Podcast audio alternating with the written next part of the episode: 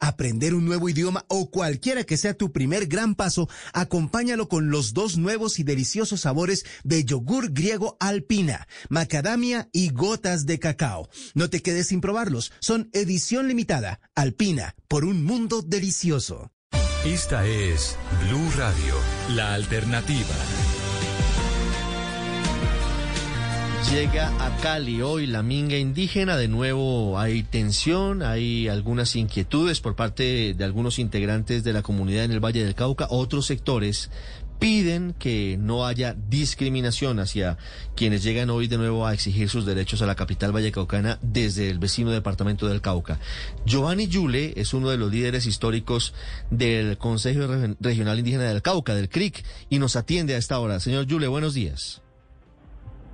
Buenos días, un saludo de parte de la Minga Social Popular y Comunitaria que hoy estamos aquí en la ciudad de Jamondilla, alistándonos para salir a la Universidad del Valle, a la ciudad de Cali. ¿Cuántos indígenas están en Jamundí esta hora, señor Yule? En este momento sabemos cerca de 6.000 y eh, están ingresando más por el norte, o sea que estamos calculando que eh, vamos a entrar a la ciudad de Cali cerca de 8.000 entre indígenas, afros, campesinos, estudiantes y bueno, todo lo que es la expresión de la minga. ¿Cuáles son las exigencias de la minga? ¿Qué, qué van a buscar ustedes a Cali en esta oportunidad, señor Yule? Nosotros vamos a la ciudad de Cali concretamente a dos objetivos. El primero, a denunciar el traslado y el proyecto de la muerte en nuestros territorios que nos ha traído violencia, que nos ha traído de sangre, nos ha traído tristezas, muertes, eh, homicidios, nos ha traído últimamente eh, el tema de las masacres y con mucha fuerza en los últimos meses el reclutamiento de nuestros niños. Los actores armados prácticamente están arreciando contra las eh, poblaciones indígenas, afros y campesinas, no solamente en el departamento del Cauca, sino en varias regiones del país. Esta minga estaba prevista, perdóneme señor Yule, ¿esta minga estaba prevista desde la anterior o esta es surgida de incumplimientos a los acuerdos alcanzados? No, esta minga es por eh, eh, la violencia que se ha recrudecido y se ha eh, prácticamente nuevamente establecido en los territorios indígenas y eso ha conllevado a que diariamente prácticamente estemos alzando hermanos e indígenas, tanto niños, jóvenes y adultos en los territorios indígenas por la causa de los actores armados que están pues apreciando contra los pueblos indígenas, campesinos y afros en el departamento, en el suroccidente y también en otros sitios de eh, los territorios indígenas del país. Mire, su presencia, la presencia de estos 8.000 indígenas en la Universidad del Valle, ¿por cuánto tiempo será? Es momentáneo, es una presencia prácticamente llegamos en los la caravana, en las chivas, en los vehículos, nos bajamos de los vehículos y luego eh, ya establecemos el camino, una marcha eh, a pie hasta el Parque Las Banderas donde allí haremos eh, simbólicamente presentaremos el proyecto de muerte que en estos momentos nos está eh, violentando la vida, el territorio y eh, la violación del derecho humano en nuestros territorios.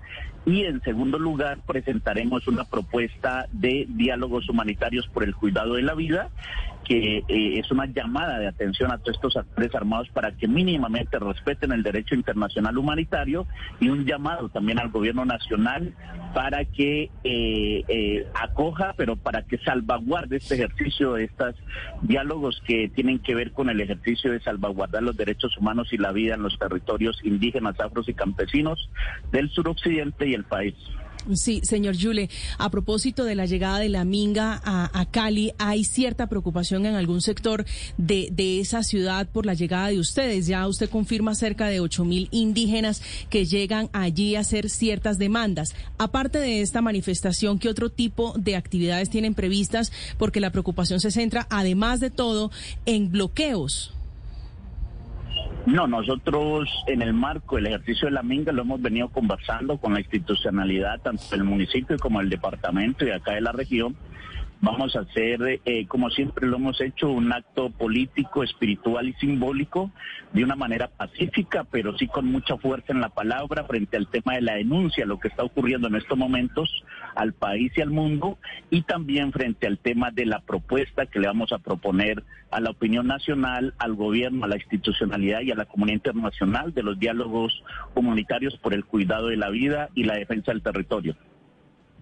Señor Yule, ¿por qué algunos indígenas llegaron a Cali por fuera de la Minga? Se lo pregunto porque ayer en la tarde algunos MISAC hicieron presencia en el mirador donde está el pedestal, el pedestal de Sebastián de Belalcázar, la estatua que fue derribada por esa comunidad el 28 de abril. Bueno, las organizaciones que hacemos parte de la Minga, pues por supuesto hemos venido coordinando, hemos venido estableciendo todo el ejercicio de lo que ha sido la aclaración y la coordinación con la institucionalidad y pues por supuesto también la presencia de otras comunidades indígenas y otros pueblos es una presencia legítima en el marco de eh, la protesta social y acordémonos que hoy es el Día Internacional de los Derechos Humanos. Eso quiere decir que van a haber múltiples manifestaciones en, denunciando la violación de derechos humanos en nuestros territorios indígenas y por lo tanto eh, cualquier presencia de los pueblos indígenas tanto en Cali o en otras ciudades del país pues se va a dar en el día de hoy porque eh, se va a demostrar la violencia que está azotando a nuestras comunidades en nuestros territorios. Sí, señor Yule, ¿se van a reunir en la Universidad del Valle como punto de encuentro de los 8.000 indígenas o hay otros puntos en Cali que les van a servir de punto de encuentro? En la Universidad del Valle llegaremos, nos bajamos de los vehículos, ahí no hay una reunión. Eh, después de bajarnos de los vehículos, eh, ya retomamos eh, el, la vía por la calle Quinta hasta llegar al Parque Las Banderas. Estamos calculando que fue tipo nueve, nueve y media de la mañana, estemos iniciando la marcha hacia el Parque Las Banderas y por ahí a las 12 del día estemos iniciando el acto político em, eh, simbólico y espiritual que vamos a realizar en el Parque Las Banderas para denunciar lo que está ocurriendo en nuestros territorios, pero de igual manera para presentar un camino, una propuesta que nos permita a nosotros seguir caminando por el sendero del equilibrio y la armonía para establecer lo que siempre hemos anhelado, la paz en nuestros territorios y también en otros territorios de la región y el país. Sí, ¿van a tener alguna reunión con el alcalde de Cali o con alguna otra autoridad en esta presencia de ustedes en Cali? No, lo que va a haber en, el ejercicio de la presentación de nuestras eh, de nuestra denuncia, nuestra propuesta, va a haber es eh, los organismos internacionales de derechos humanos, la ONU, la OEA, eh, la Defensoría del Pueblo, va a estar la Procuraduría, van a estar todos los que tienen que ver los organismos de derechos humanos, porque hemos manifestado que ellos tienen que ser garantes precisamente de este ejercicio que estamos proponiendo que tiene que ver con cómo salvaguardamos la vida, cómo salvaguardamos la autonomía y el territorio en consecuencia del ataque eh, genocida que están cometiendo estos actores armados contra los pueblos indígenas, afros y campesinos. Así que ahí vamos a tener, por supuesto, los organismos de derechos humanos que van a, tener la función de garantes en este sentido. Mm. Señor Yule, ¿y luego del acto ustedes regresan a sus territorios o van a permanecer en Cali? No, después del acto nos regresamos a nuestros territorios, por eso queremos dar un parte de tranquilidad a toda la ciudadanía caleña, a todos los vallecaucanos y en el marco también pues de esta Navidad desearles una feliz Navidad y, y que pues estamos en los tiempos de reunirnos con las familias, de, de, de, regocijo, de alegría y nosotros queremos traer un mensaje de tranquilidad, de equilibrio y de armonía y que sea precisamente la palabra la que nos permita nosotros discernir todos estos debates, estas diferencias para encontrarnos en el marco de la interculturalidad y la pluriculturalidad de la región y de la nación. Es Giovanni Yule, uno de los líderes del, del, Consejo Regional Indígena del Cauca, que están hoy en La Minga, en, en, la ciudad de Cali. Regresarán luego del acto simbólico que harán en el Parque de las Banderas. Señor Yule, muchas gracias. Muchas gracias a ustedes. Un saludo de parte de la Minga Social, Popular y Comunitaria. Hugo Mario, este mensaje tranquiliza a quienes estaban inquietos frente a la posibilidad de que la Minga se quedara en Cali durante más días o regresaran eventualmente a hacer bloqueos en la vía Jamundí. Sí, sí, Ricardo, realmente la Minga indígena a través de los consejeros del CRI se ha comprometido con la ciudad de Cali a movilizarse pacíficamente. Incluso hay un documento firmado eh, con la alcaldía de Cali para que eh, se autorice la minga y que se desarrolle sin contratiempos este viernes 10 de diciembre. Ricardo, esperemos que así suceda. Hay además de 2.600 policías pendientes de la movilización eh, 350 cascos azules, que son funcionarios de la Secretaría de Paz que van a estar pendientes de mediar en caso de cualquier conflicto, cualquier hecho de tensión. Bueno, ahí está, Aurelio, 8 o 10 minutos. Ricardo, la decisión de los indígenas del Cauca de hacer su acto hoy de la minga y regresar inmediatamente a sus territorios. Una minga por la vida, Ricardo, porque la verdad es que cuando usted mira eh, hace el recuento de los líderes sociales y de los dirigentes comunales y populares que han sido asesinados, el Cauca y las comunidades indígenas tienen una cuota muy alta de sacrificio y de sangre y de dolor. Yo hoy soy minga, se lo digo Ricardo con toda sinceridad. Hoy soy minga y ojalá todo el mundo respete la minga, porque esta es una minga por la vida, como dijo Giovanni Yule. Y yo creo que, que el reclamo, ese, ese llamado de atención, como él dice que se está haciendo, a la opinión nacional es totalmente justo y válido. Ricardo, si, si de pronto mi memoria no me falla, más de 120 líderes indígenas han sido asesinados y masacrados. En este, eso no puede seguir, eso tiene que cesar y, la, hay que estar atento a la propuesta, porque el gobierno nacional no puede desuir la, la propuesta que van a hacer con el ánimo de garantizar su vida, su paz, su bienestar, que es una deuda que tiene la sociedad colombiana con ellos. Sí, 8 o 10 minutos en el Cauca en particular, la situación es muy difícil.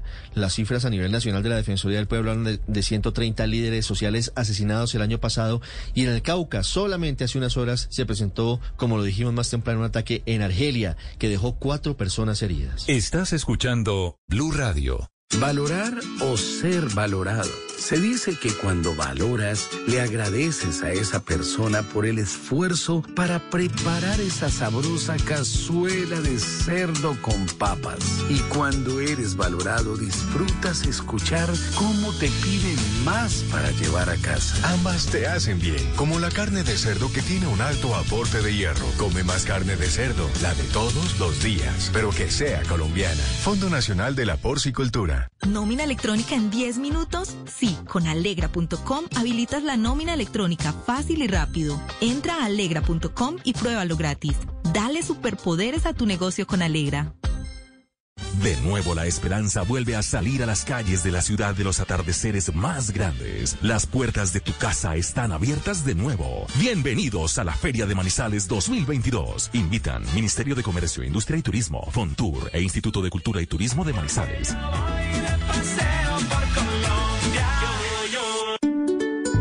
Una familia es como una fábrica de galletas. Los más grandes se encargan de traer a casa los mejores ingredientes con generosidad. Luego, con mucho amor, se dividen las tareas. Unos cocinan, otros van probando. Algunos están al frente del horno siempre. Y los más jóvenes se encargan de servir la mesa para disfrutar todos unidos esas delicias. Eso somos, una familia que sabe hacer galletas. Arthur's Cookies Factory. En tu éxito, Carulla, Surtimax y Super Inter comparte la magia de la Navidad con nuestras tarjetas regalo navideñas y haz feliz a tus seres queridos. El mejor regalo para que los que quieres se compren lo que más les gusta en esta Navidad.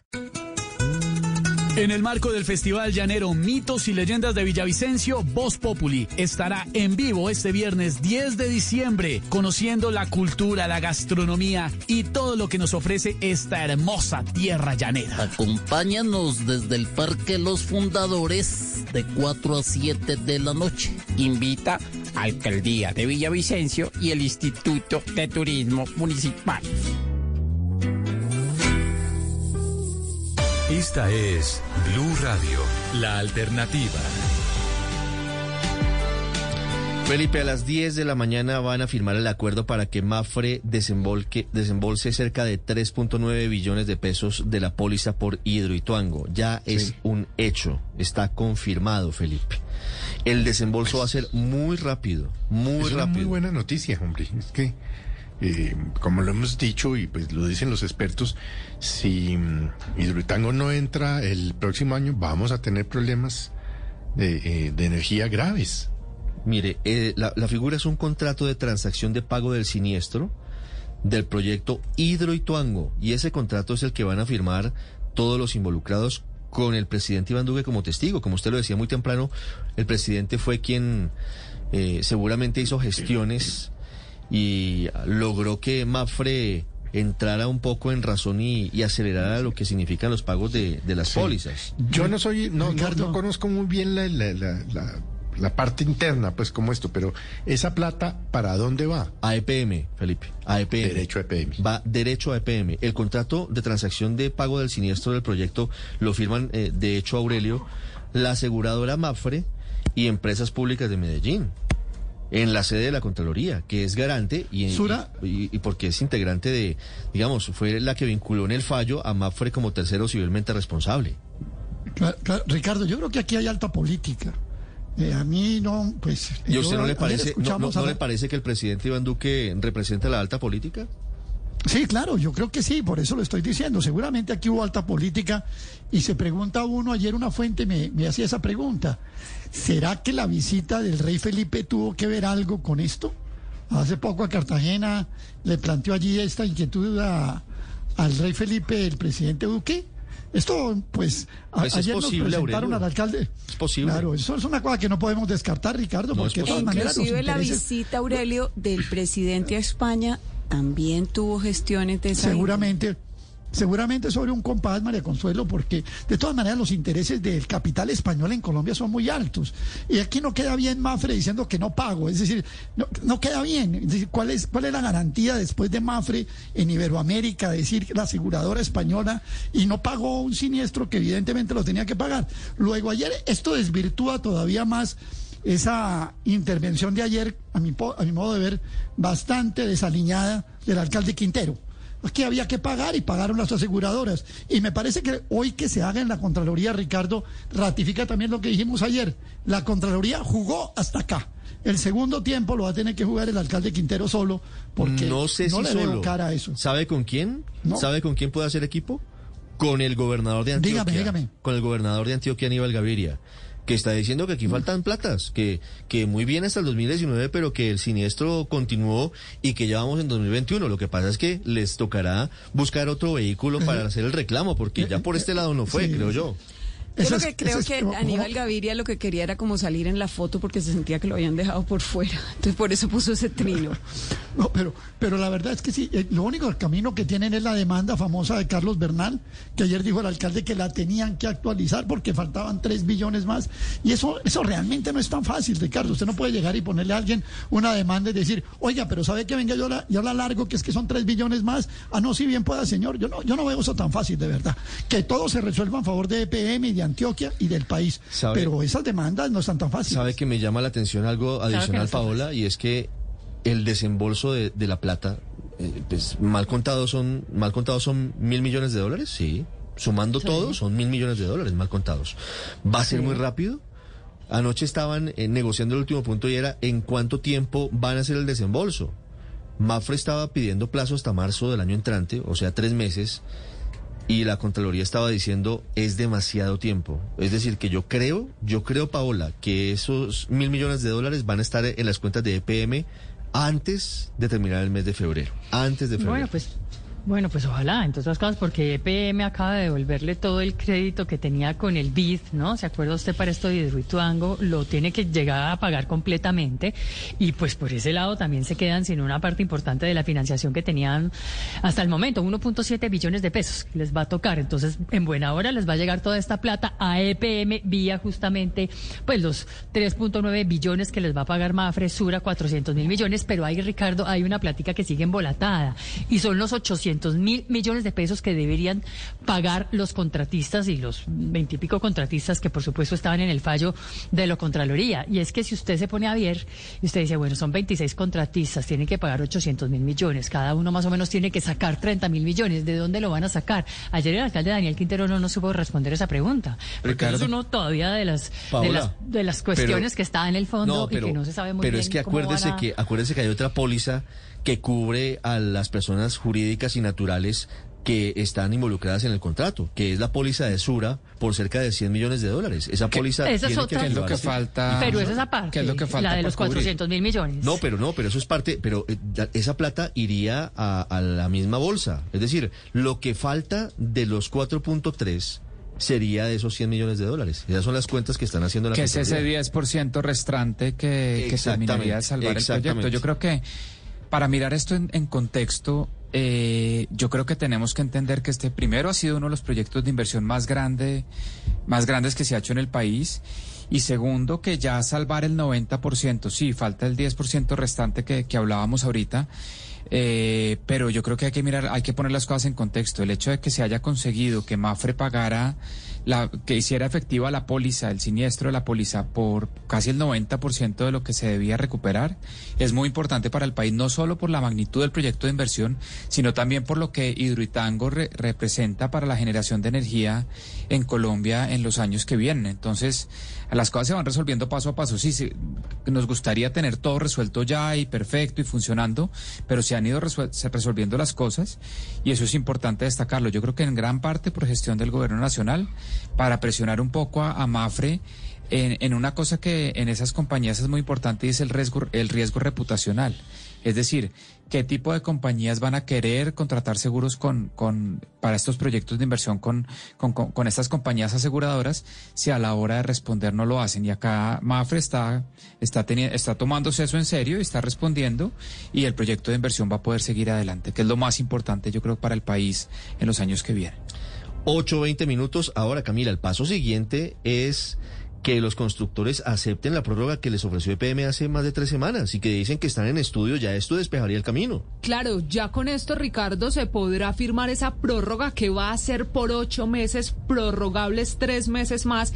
Y EPM ha insistido que si se firma, no descartan que sea esta tarde, una vez ocurra la firma a las 10 de la mañana con el presidente Iván Duque como testigo en la Contraloría, pues quede ahora sí confirmado el cronograma para iniciar la generación de la primera turbina de energía en 2022, que son los planes que tiene Empresas Públicas de Medellín cuando el avance de obra ya ronda el 85%. Aurelio, ¿sabemos quiénes son los reaseguradores de Mafre en este caso? Porque ahí es donde entran, entran los reaseguros. Aquí hay unos reaseguradores. Pues, no ah, es que la plata Mafre claro. la, res- la, la- la desembolsa y se queda sin eso. Sí, no es que, no es que la saca de la caja fuerte y la, y la lleva hoy, no, Mm. en efectivo, no. Esto tiene un, todo, un, todo un proceso.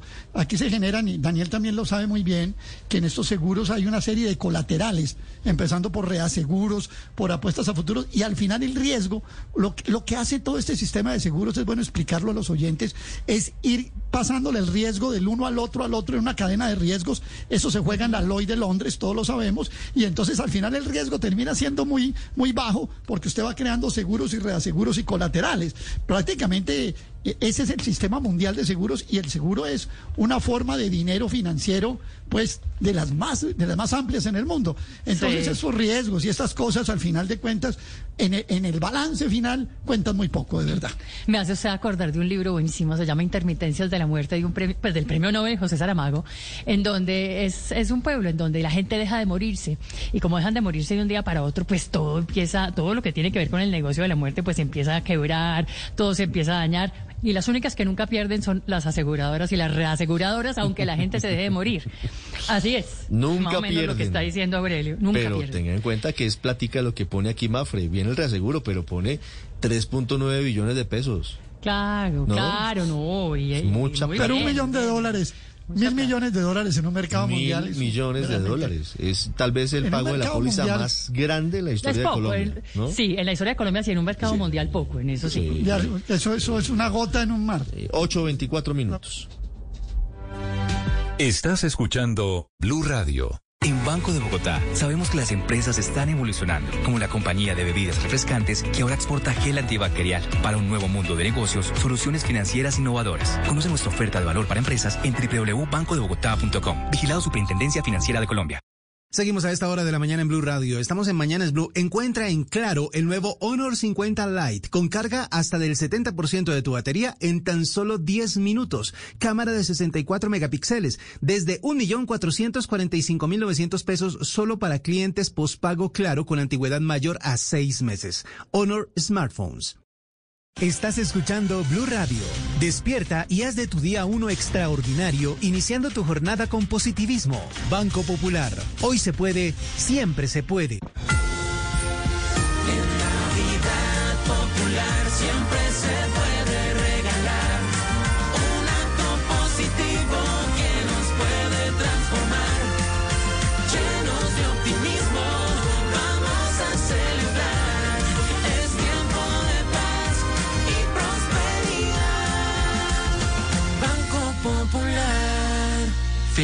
Navidad.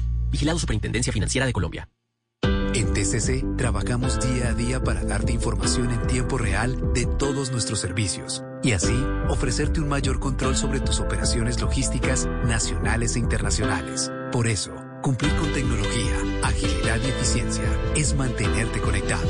TCC cumple.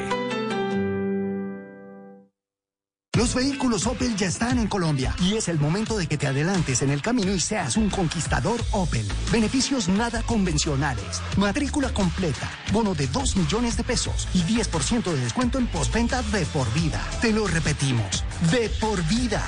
Opel, muy alemán, nada convencional. Síguenos en opel.co. Celebremos en grande con Alcosto y Catronics. En esta Navidad, equípate con el computador Lenovo Todo en 1 IO 3, con procesador AMD Ryzen 3 y disco híbrido de una tera, más 128 GB de estado sólido. El mejor rendimiento en tus tareas sin retrasos. Aprovecha 25% de descuento y llévalo por 2.399.000 pesos. Además, incluye Office 365 personal preinstalado por un año. Visítanos en tiendas e internet al costo y ver ahorro siempre. Vigente hasta el 12 de diciembre. Esta es Blue Radio, la alternativa.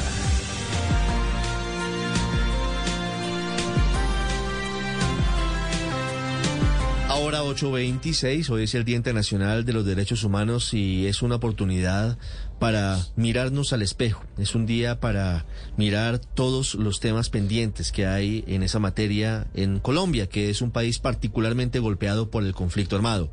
Naciones Unidas hoy amanece con una cifra que es realmente muy inquietante, con un aumento del 198% en desplazados por la violencia entre lo que ocurrió entre enero y octubre de este año frente al año 2020, 2020 y la Defensoría del Pueblo tiene cifras sobre el asesinato de líderes sociales. 130 homicidios en este año, menor la cifra del año 2020, pero en cualquier caso muy grave. El defensor del pueblo es Carlos Camargo, nos atiende a esta hora. Señor defensor, buenos días. Muy buenos días. Un saludo muy especial a la audiencia de Blue Radio y por supuesto al año 2020, 2020 y la Defensoría del Pueblo tiene cifras sobre el asesinato de líderes sociales. 130 homicidios en este año, menor la cifra del año 2020, pero en cualquier caso muy grave. El defensor del pueblo es Carlos Camargo, nos atiende a esta hora. Señor defensor, buenos días. Muy buenos días. Un saludo muy especial a la audiencia de Blue Radio y por supuesto a la mesa de trabajo. Señor defensor, ¿qué dicen específicamente sus estadísticas sobre el asesinato de líderes sociales? Sí, de, encontramos de que de enero a noviembre de 2021 la Defensoría del Pueblo registró 130 homicidios a líderes sociales y defensores de derechos humanos, es decir, un 21.7% menos de menos casos que los registrados en el mismo periodo en el 2020. Eh, las cifras las revelamos ayer en el marco del Día Internacional de las Personas Defensoras de Derechos Humanos, donde informamos que 111 homicidios fueron contra hombres y 19 contra mujeres. De la misma forma, eh, se aseguró que por parte del sector social el mayor número de homicidios fue contra líderes comunales, 31 eh, homicidios, indígenas, líderes comunitarios, campesinos y sindicales. Nuestro balance defensorial muestra que el 75% de los, de los homicidios contra líderes sociales se presentó en ocho departamentos. En Antioquia eh, le sigue pues, Cauca, Valle del Cauca, Chocó, Putumayo, norte de Santander, Nariño, Caquetá y Meta. Es importante también registrar de que si bien es cierto que, ha disminuido el número de, de asesinatos contra líderes sociales y defensores de derechos humanos, lamentamos profundamente cada uno de los casos por el impacto que tiene sobre las comunidades. Repudiamos esos hechos que se dan principalmente por el accionar criminal de los grupos armados ilegales. Y como Estado no podemos ahorrar esfuerzos en la lucha contra la criminalidad, ni mucho menos para garantizar que los líderes y lideresas sociales puedan seguir adelantando su importante labor en favor del Estado social de derecho. De manera de que ese es el, eh, a grandes rasgos, el, el balance de cómo está la, la situación conforme al último reporte que hemos divulgado en el día de ayer. Mm, Un panorama realmente desolador y triste para los líderes sociales en el país, señor defensor. En la lucha para proteger a los líderes sociales, ¿qué se está haciendo mal? ¿Qué es lo que está fallando? Porque usted dice que hay una reducción en 21 punto, eh, por ciento, pero sin embargo se siguen registrando. Usted da una cifra de 130 líderes asesinados en lo que va de este año. ¿Qué está fallando? Nosotros como Defensoría del Pueblo y como Estado, en cumplimiento de nuestra misión institucional de promoción y protección de los derechos humanos de todos los ciudadanos, se ha identificado la evolución de la violencia contra personas defensoras de los derechos humanos y líderes sociales desde el año 2016. Desde el 2017 hasta lo corrido del 2021 se han emitido un total de 205 alertas tempranas que identifican riesgos para personas defensoras de derechos humanos, líderes y lideresas sociales. Eh, es también importante que destacar que la Defensoría, consciente de la necesidad de desarrollar un trabajo acorde a la coyuntura actual, ha venido trabajando en diferentes estrategias. Entre esas es importante destacar la estrategia Estamos contigo, un trabajo que hemos venido haciendo de la mano de las comunidades, con líderes sociales, lideresas, defensores de, de derechos humanos, eh, con el propósito único de aportar a la, la comprensión del fenómeno de la violencia que aqueja eh, la labor que vienen desarrollando estas personas en el territorio y avanzar en la promoción de la garantía eh, en su ejercicio. De manera de que aquí es importante destacar el compromiso interinstitucional y por eso existen diferentes esfuerzos basados en la prevención y en la protección de los derechos humanos de los, de los líderes sociales. Nosotros como Defensoría del Pueblo, como Estado, no vamos a desfallecer un minuto, un instante en, en la búsqueda de mitigar y minimizar todos esos riesgos a los que están sometidos eh, las distintas comunidades por el accionar de los grupos armados ilegales. Sí, señor defensor, ¿quiénes son los responsables del asesinato, de los desplazamientos, de esas amenazas que usted acaba de describir para los líderes sociales? Bueno, la presencia de diferentes grupos armados irregulares, diferentes grupos armados ilegales, que hacen presencia a lo largo y ancho del territorio nacional, a pesar de los importantes esfuerzos de, las distintas instituciones en buscar eh, que haya un restablecimiento de los derechos y evitar toda esa serie y ese universo de, amenazas.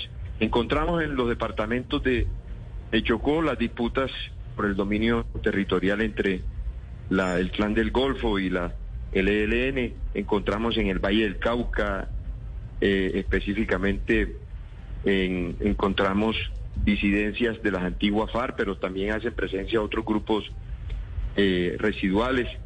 Encontramos en el norte del Cauca, donde hay una, un marca, una marcada presencia de facciones disidentes de las antiguas FARC.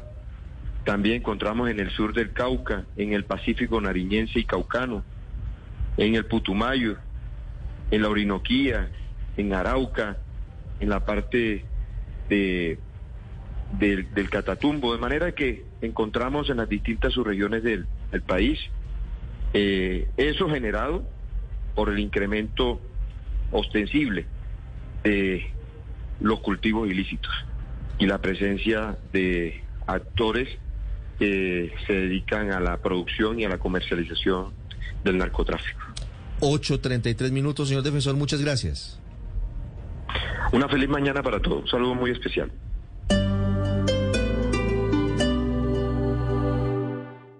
Tres simples pasos con los que puedes hacer recarga web de la tarjeta personalizada Tu Llave. 1. Ingresa a la página web www.tuyaveplus.gov.co. 2. Diligencia el formulario. 3. Activa la recarga en los lectores ubicados dentro de las estaciones troncales del sistema. Bogotá está mejorando. Transmilenio, Alcaldía Mayor de Bogotá. Si tienes un par de Skechers, este mensaje no es para ti, porque ya sabes que son los zapatos más cómodos del planeta. Este mensaje es para aquellos que nunca han probado Skechers, para los que nunca han experimentado la comodidad de otro mundo de Skechers Air Cooled Memory Foam, nunca han flotado sobre el piso en Ultra Pillars o probado Skechers sin costura. Te lo estás perdiendo. Así que hemos hecho este mensaje para ti con la esperanza de mostrarte la luz.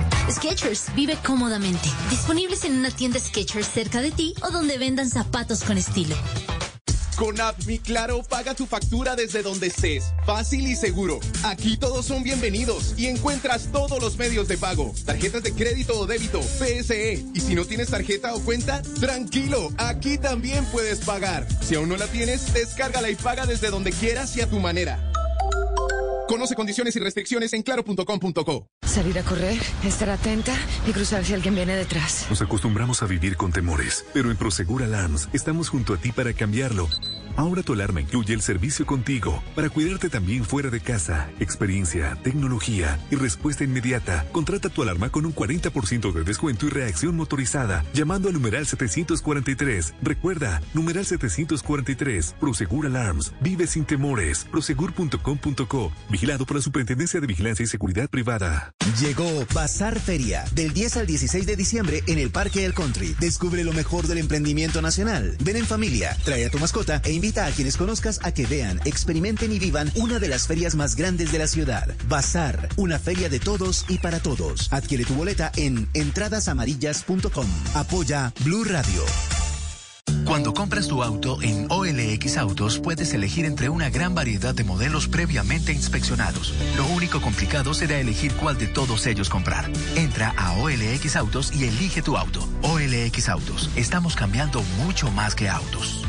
Para más información y condiciones consulta en www.olxautos.com.co. Montones de juguetes con el 50% de descuento marcados con el sticker verde. Ven a Panamericana y compra el juguete que tu hijo quiere. 10.000 unidades totales disponibles a nivel nacional. Consulta condiciones y restricciones en www.panamericana.com.co. Me llamaron diciendo que consignara mi impuesto en una cuenta bancaria ese día o me embargaban. Yo consigné sin verificar y por confiada mi platica se perdió. La Secretaría de Hacienda nunca recibe o consignaciones a cuentas bancarias. Verifica antes de pagar para que no te dejes engañar. Consulta en www.shd.gov.co. Bogotá cuenta con Hacienda.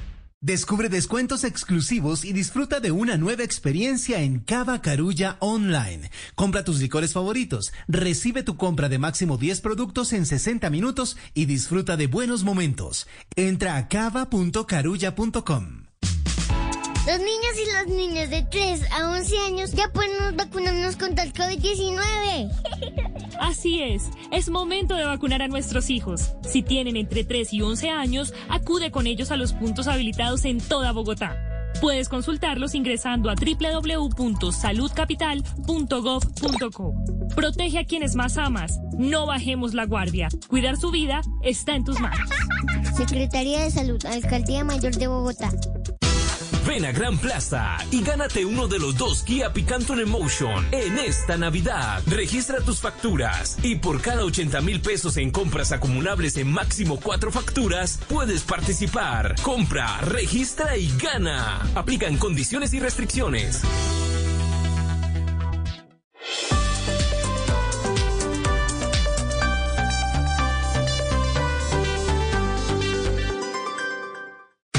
BYD, la familia de vehículos 100% eléctricos más grande de Colombia, presenta en Mañanas Blue una noticia. BYD presenta los deportes en Mañanas Blue. Fue un gran partido. Millonarios contra Tolima. El azul puso el fútbol atractivo de toques rápidos y pudo someter a su rival por varios momentos, pero no supo traducir ese dominio en más goles. Hubo fiesta, gente en el campín, pero el hincha de Millonarios salió triste. Juan Camilo Vargas estuvo en el templo del fútbol de la capital en este partido válido por la semifinal del fútbol colombiano en el cuadrangular B. En medio del caos bogotano, día de concierto y ciclovía nocturna, 32.815 corazones latieron fuerte en el campín. La noche prometía. Millonarios venía de sacarle el punto a Ibagué a Tolima y parecía estar servida la victoria en casa. Había entusiasmo, todo pintaba para que los azules salieran del estadio celebrando. Ocho minutos y llegó el gol. McAllister cobró un tiro de esquina y Quiñones la metió en propia puerta. 1-0 y se caía el campín. Pasaba el tiempo y parecía que esta vez la victoria no se iba a escapar, pero el cronómetro marcó el minuto 80 y pasó lo que ha sido constante en estos cuadrangulares. Millonarios empezó a sufrir el partido. Al minuto 90 Anderson Angulo en un tiro de esquina aprovechó un rebote y la mandó a guardar. Silencio sepulcral en el coloso de la 57. Pero el fútbol es ese. Hemos perdido casi que 7 puntos en, en 10 minutos. Y esto nos ha costado, pero me parece que Millonarios hizo todo para ganar. Millonarios hizo todo para ganar, pero como lo dice el profe, más puntos que se escapan en los últimos 10 minutos. Tres de los cuatro goles que ha recibido en este cuadrangular fueron a esa altura del partido. Tolima tuvo a la figura que fue el arquero Cuesta, contó con suerte y se salió con la suya. El Sigue punteando el grupo con ocho unidades. Tuvo Cuesta una gran noche. Y le Cuesta fue un gran un artífice importante este resultado, igual que el gol de Angulo. Así de que me parece que cosas salieron hoy, como otras veces no salen. Le dolió al hincha que cumplió y le dolió a los jugadores que aunque lo dieron todo, les faltó concretar. Duele por, por cómo fue el partido. Estamos yo creo que todos muy dolidos y ya solo queda pensar en otro partido.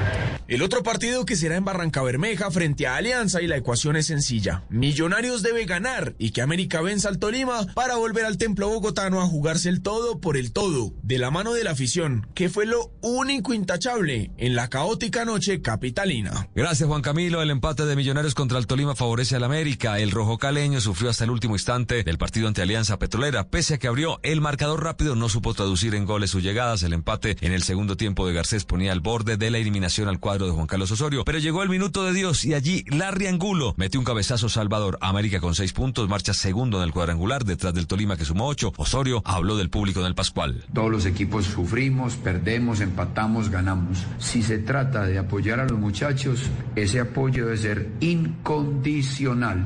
Y si es en contra mía, no hay ningún problema, porque eso la verdad poco me afecta, pero a los muchachos sí lo afecta. Entonces, por favor, cuando vengan al estadio, vengan a apoyar al equipo y al final manifiéstese como quieran. El domingo América contra Tolima en Cali y en Barranca Alianza Millonarios. Partidazos, todos por Blue Radio. A nivel internacional sobresalió que Dubán Zapata marcó uno de los tantos en Champions, pero no le sirvió para salvar a su equipo el Atalanta de Bérgamo. Perdieron los italianos ante el Villarreal y quedó fuera de los octavos de final de Champions. Con el tercer lugar, Atalanta estará en Europa League. Muriel entró en el segundo tiempo, jugó muy bien, pero no pudo marcar gol. Al llegar a su casa se enteró que los ladrones se habían entrado. Le robaron relojes y otros objetos valiosos. ¿Qué día para Luis Fernando Muriel? Como el de Miguel Ángel Borges y Leandro Campas, los dos colombianos descendieron con gremio en el fútbol brasileño. Campas marcó gol en el triunfo ante el campeón mineiro, pero ya no sirvió de nada. Borja erró penal y se dice que hay posibilidades de que Miguel Ángel regrese al Junior. En Argentina también se afirma que Edwin Cardona no seguirá en Boca futbolísticamente, está hecho para ser el 10 Ceneice, pero sus comportamientos lo alejaron de Casa Amarilla. Baloncesto colombiano, segundo triunfo de Cimarrones de Chocó ante Titanes de Barranquilla, 72 a 67 fue el marcador para dejar la serie de dos juegos a cero. Titanes ganador de cuatro títulos consecutivos es el gran favorito, pero Cimarrones quiere cambiar la historia. Dominic Morrison fue la gran figura con 20 puntos. El sábado se jugará el tercer partido y si gana Cimarrones serán campeones. Y cerramos con Camila Osorio, vale la pena mencionarla, la tenista número uno de nuestro país. Después de cuatro años, Colombia volverá a tener una tenista en el cuadro de sencillos. Es el primer Grand Slam del año en 2022. Recordemos que en 2018 estuvo Mariana Duque, que perdió en primera ronda. Camila jugará por primera vez este grande, se había quedado dos veces en el cuadro clasificatorio. Y esto por ahora, lo mejor del deporte en Mañanas Blue. Estás escuchando Blue Radio. La movilidad sostenible ya es un hecho en el mundo. Por eso los vehículos eléctricos BYD ya están rodando en nuestras ciudades y carreteras por un mejor planeta para todos. Gracias a que son 100% eléctricos, los vehículos BYD no tienen pico y placa y pueden salir todos los días. BYD motoriza, la familia de vehículos 100% eléctricos más grande de Colombia. Visítanos en las vitrinas BYD en Bogotá, Medellín y Pereira. Agenda tu test drive llamando al 601 746 6667. Es la hora perfecta para entrar a mipropiodatáfono.com y comenzar a recibir tarjetas en tu negocio. En Blue Radio son las... Son las 8 y 43 en Blue Radio. Señorita, quería saber si su datáfono pide algún pago por alquiler, porque una vecina... ¿No? ¿Y si no lo uso no pago nada? Sí, porque qué tal yo no venda y me cobren. Excelente. No busques más. Elige el datáfono que no cobra mensualidades ni exige mínimo de transacciones. Elige Bolda, el datáfono que lo tiene todo. Cómpralo en mi propio datáfono.com. Hay magia con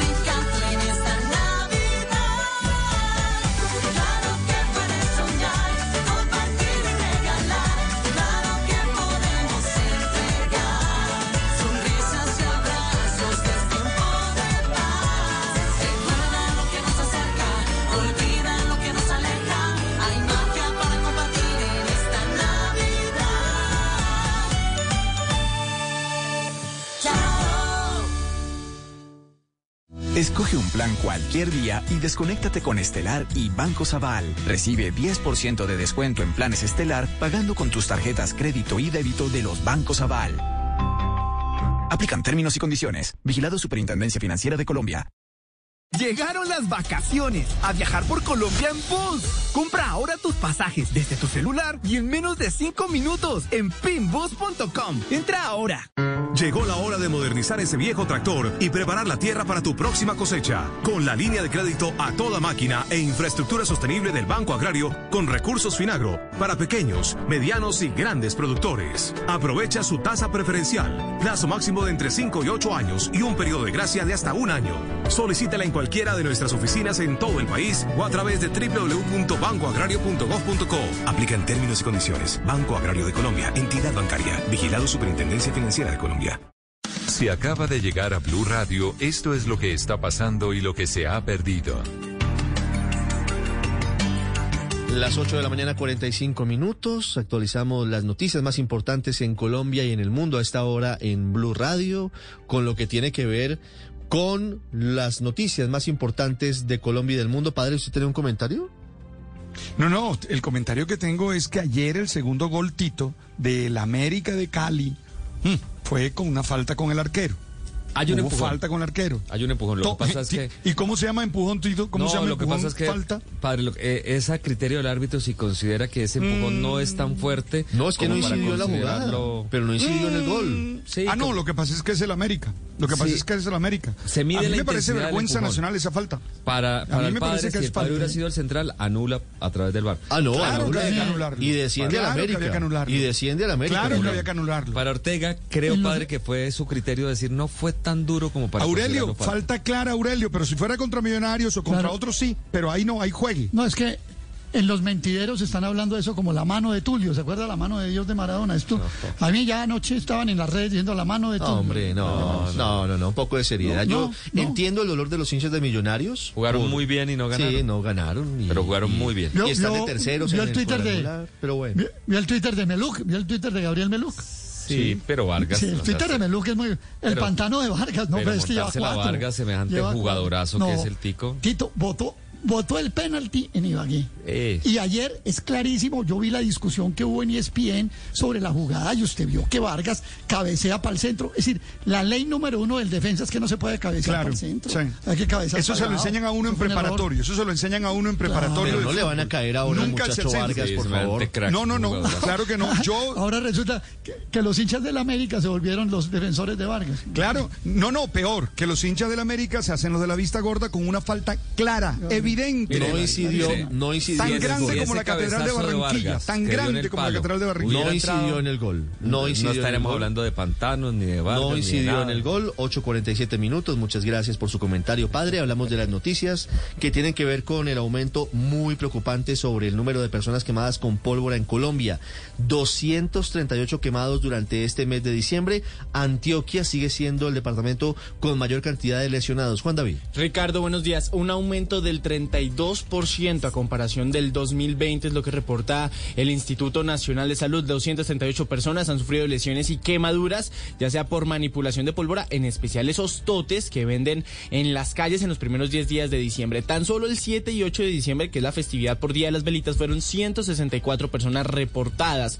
Desafortunadamente, la cifra de menores de edad quemados sigue aumentando según este reporte. Ya 88 niños y jóvenes han resultado lesiones, 10 de ellos, Ricardo, han sido en compañía de un adulto bajo efectos del alcohol. Antioquia ha sido el departamento con más casos reportados, en total 30 personas lesionadas, le sigue Bogotá con 23 casos y Valle del Cauca y Tolima, ambos departamentos con 21 quemados respectivamente. Recuerde usted que en el Tolima ya van dos personas muertas por la explosión que hubo precisamente en una polvorería en Ibagué. Pues fíjese usted que como la prohibición no es nacional, cada alcalde toma determinaciones sobre si autoriza o no la venta de pólvora.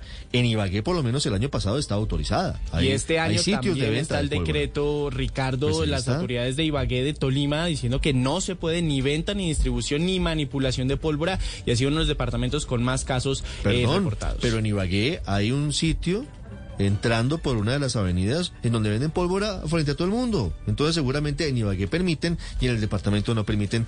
Y mientras no haya una norma nacional va a ser muy difícil evitar que se presenten estos casos. En Antioquia, Héctor, 10 quemados con pólvora en las últimas 24 horas. Recordemos, Ricardo, que aquí en Medellín sí hay multas en algunos municipios del área metropolitana, pero no aprendemos porque lamentablemente, como ustedes lo advierten, Antioquia sigue liderando el reporte de quemados por pólvora. Incluso se tiene el 30% más de casos para la misma fecha 2020. De los 10 recientes, dos ocurrieron en Medellín. Un volador afectó a un hombre de 41 años en sus manos y tronco y una papeleta afectó los ojos de un menor de 16 años. El otro caso grave se vivió en el municipio de Santuario, donde una mujer de 47 años presentó quemaduras en primer grado causados por un tote en el rostro. Otra preocupación, Ricardo, además de la quema y el uso de la pólvora, son los globos que siguen generando emergencias, siete en las últimas 24 horas. Son 53 incidentes, de los cuales cinco de ellos corresponden a incendios estructurales en su fase inicial. Laura Duarte, quien es la directora encargada del DAGRE, ha hecho esta petición para que los ciudadanos además no usen globos, especialmente en los municipios del sur del Valle Aburrá, como es la tradición, porque también se han generado emergencias, además del Valle Aburrá, en municipios como La Pintada, Puerto Berrío y Envigado, Ricardo. Ya arrancó la minga indígena, dice don Giovanni Yule, que son entre 6.000 y 8.000 indígenas que llegan a la capital del Valle del Cauca, salen de Jamundí hacia el Parque de las Banderas. Lina Vera, ¿qué está pasando hasta ahora?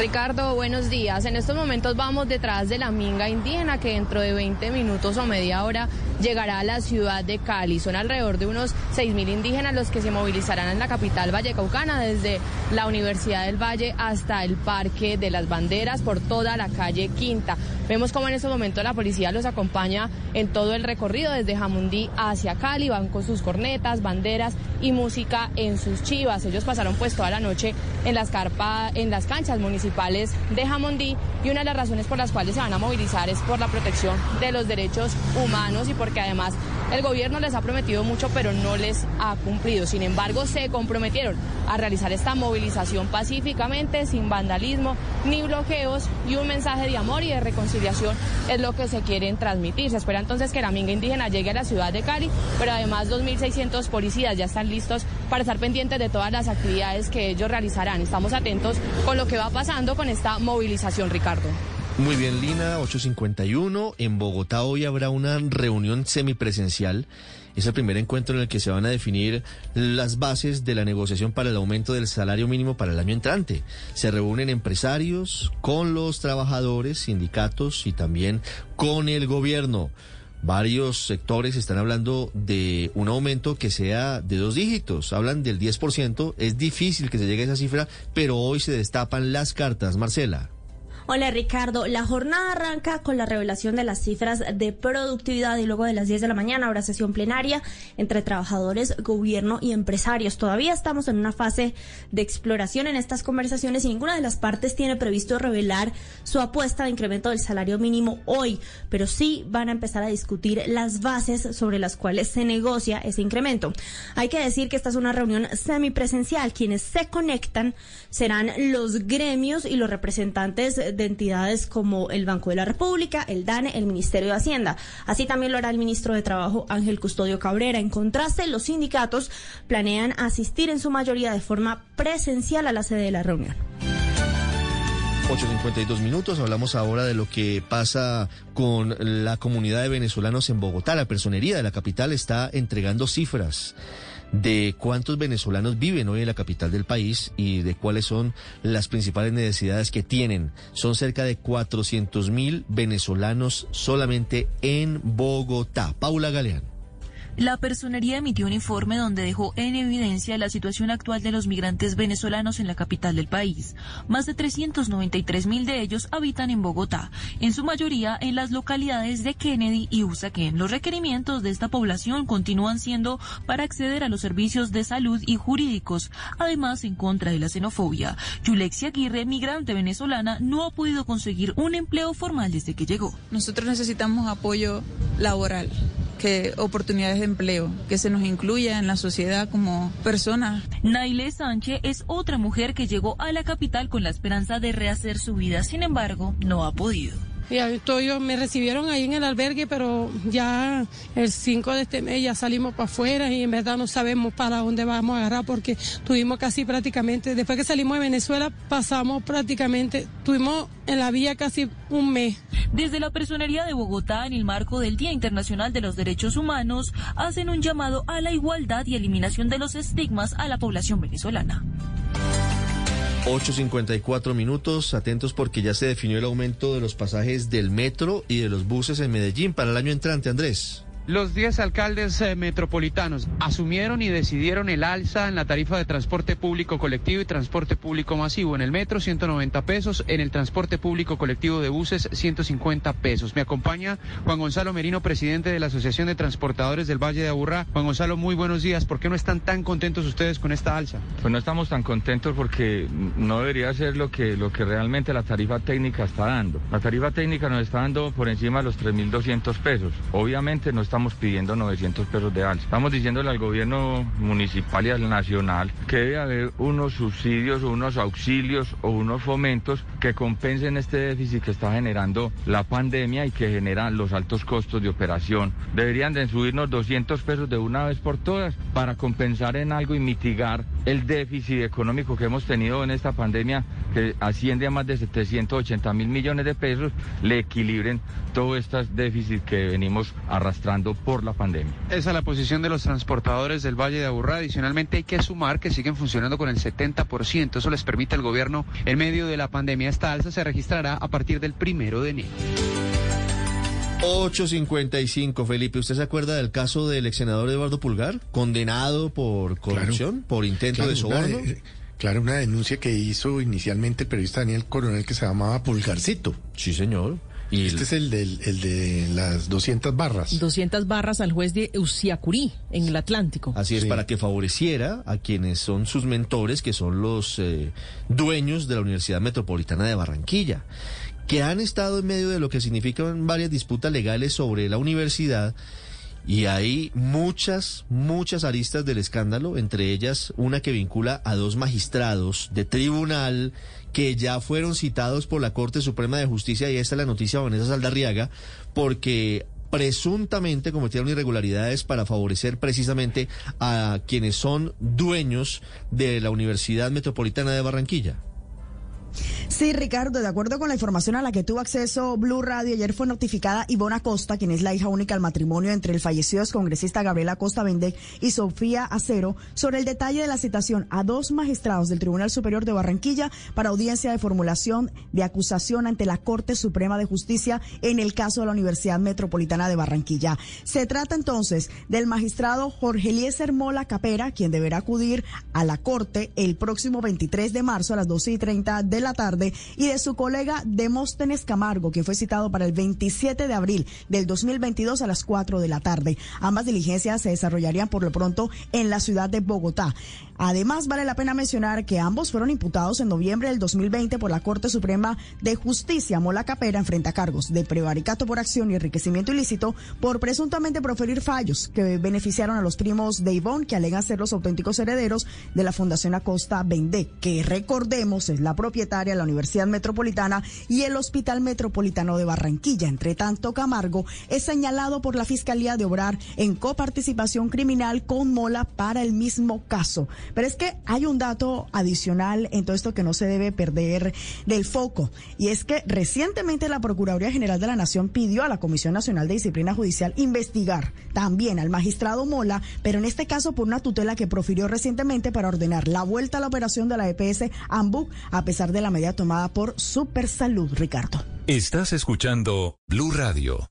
En tu éxito, Carulla, Surtimax y Super Inter comparten la magia de la Navidad con nuestras tarjetas regalo navideñas y haz feliz a tus seres queridos. El mejor regalo para que los que quieres se compren lo que más les gusta en esta Navidad. Volvamos a lo nuestro. Regresa Expo Artesanías a Corferias en una nueva edición presencial. Del 7 al 20 de diciembre, nuestros artesanos y su talento volverán a encontrarse con su público para mostrar la riqueza y el tesón de las diferentes culturas de nuestro país. Ven a la edición 31 de Expo Artesanías en Corferias. Recuerda presentar tu carné o certificado digital de vacunación para disfrutar de una de las ferias más esperadas por los colombianos. Y seguimos a esta hora en Blue Radio. Estamos en Mañanas Blue. Llegaron los quesos únicos y deliciosos. Son los nuevos snacks de quesos maduros de Alpina para alimentar lo auténtico que eres. Más que otros snacks, son los que son. Encuéntralos ya en las principales ciudades: Bogotá, Medellín, Cali y Barranquilla. Estás escuchando Mañanas Blue.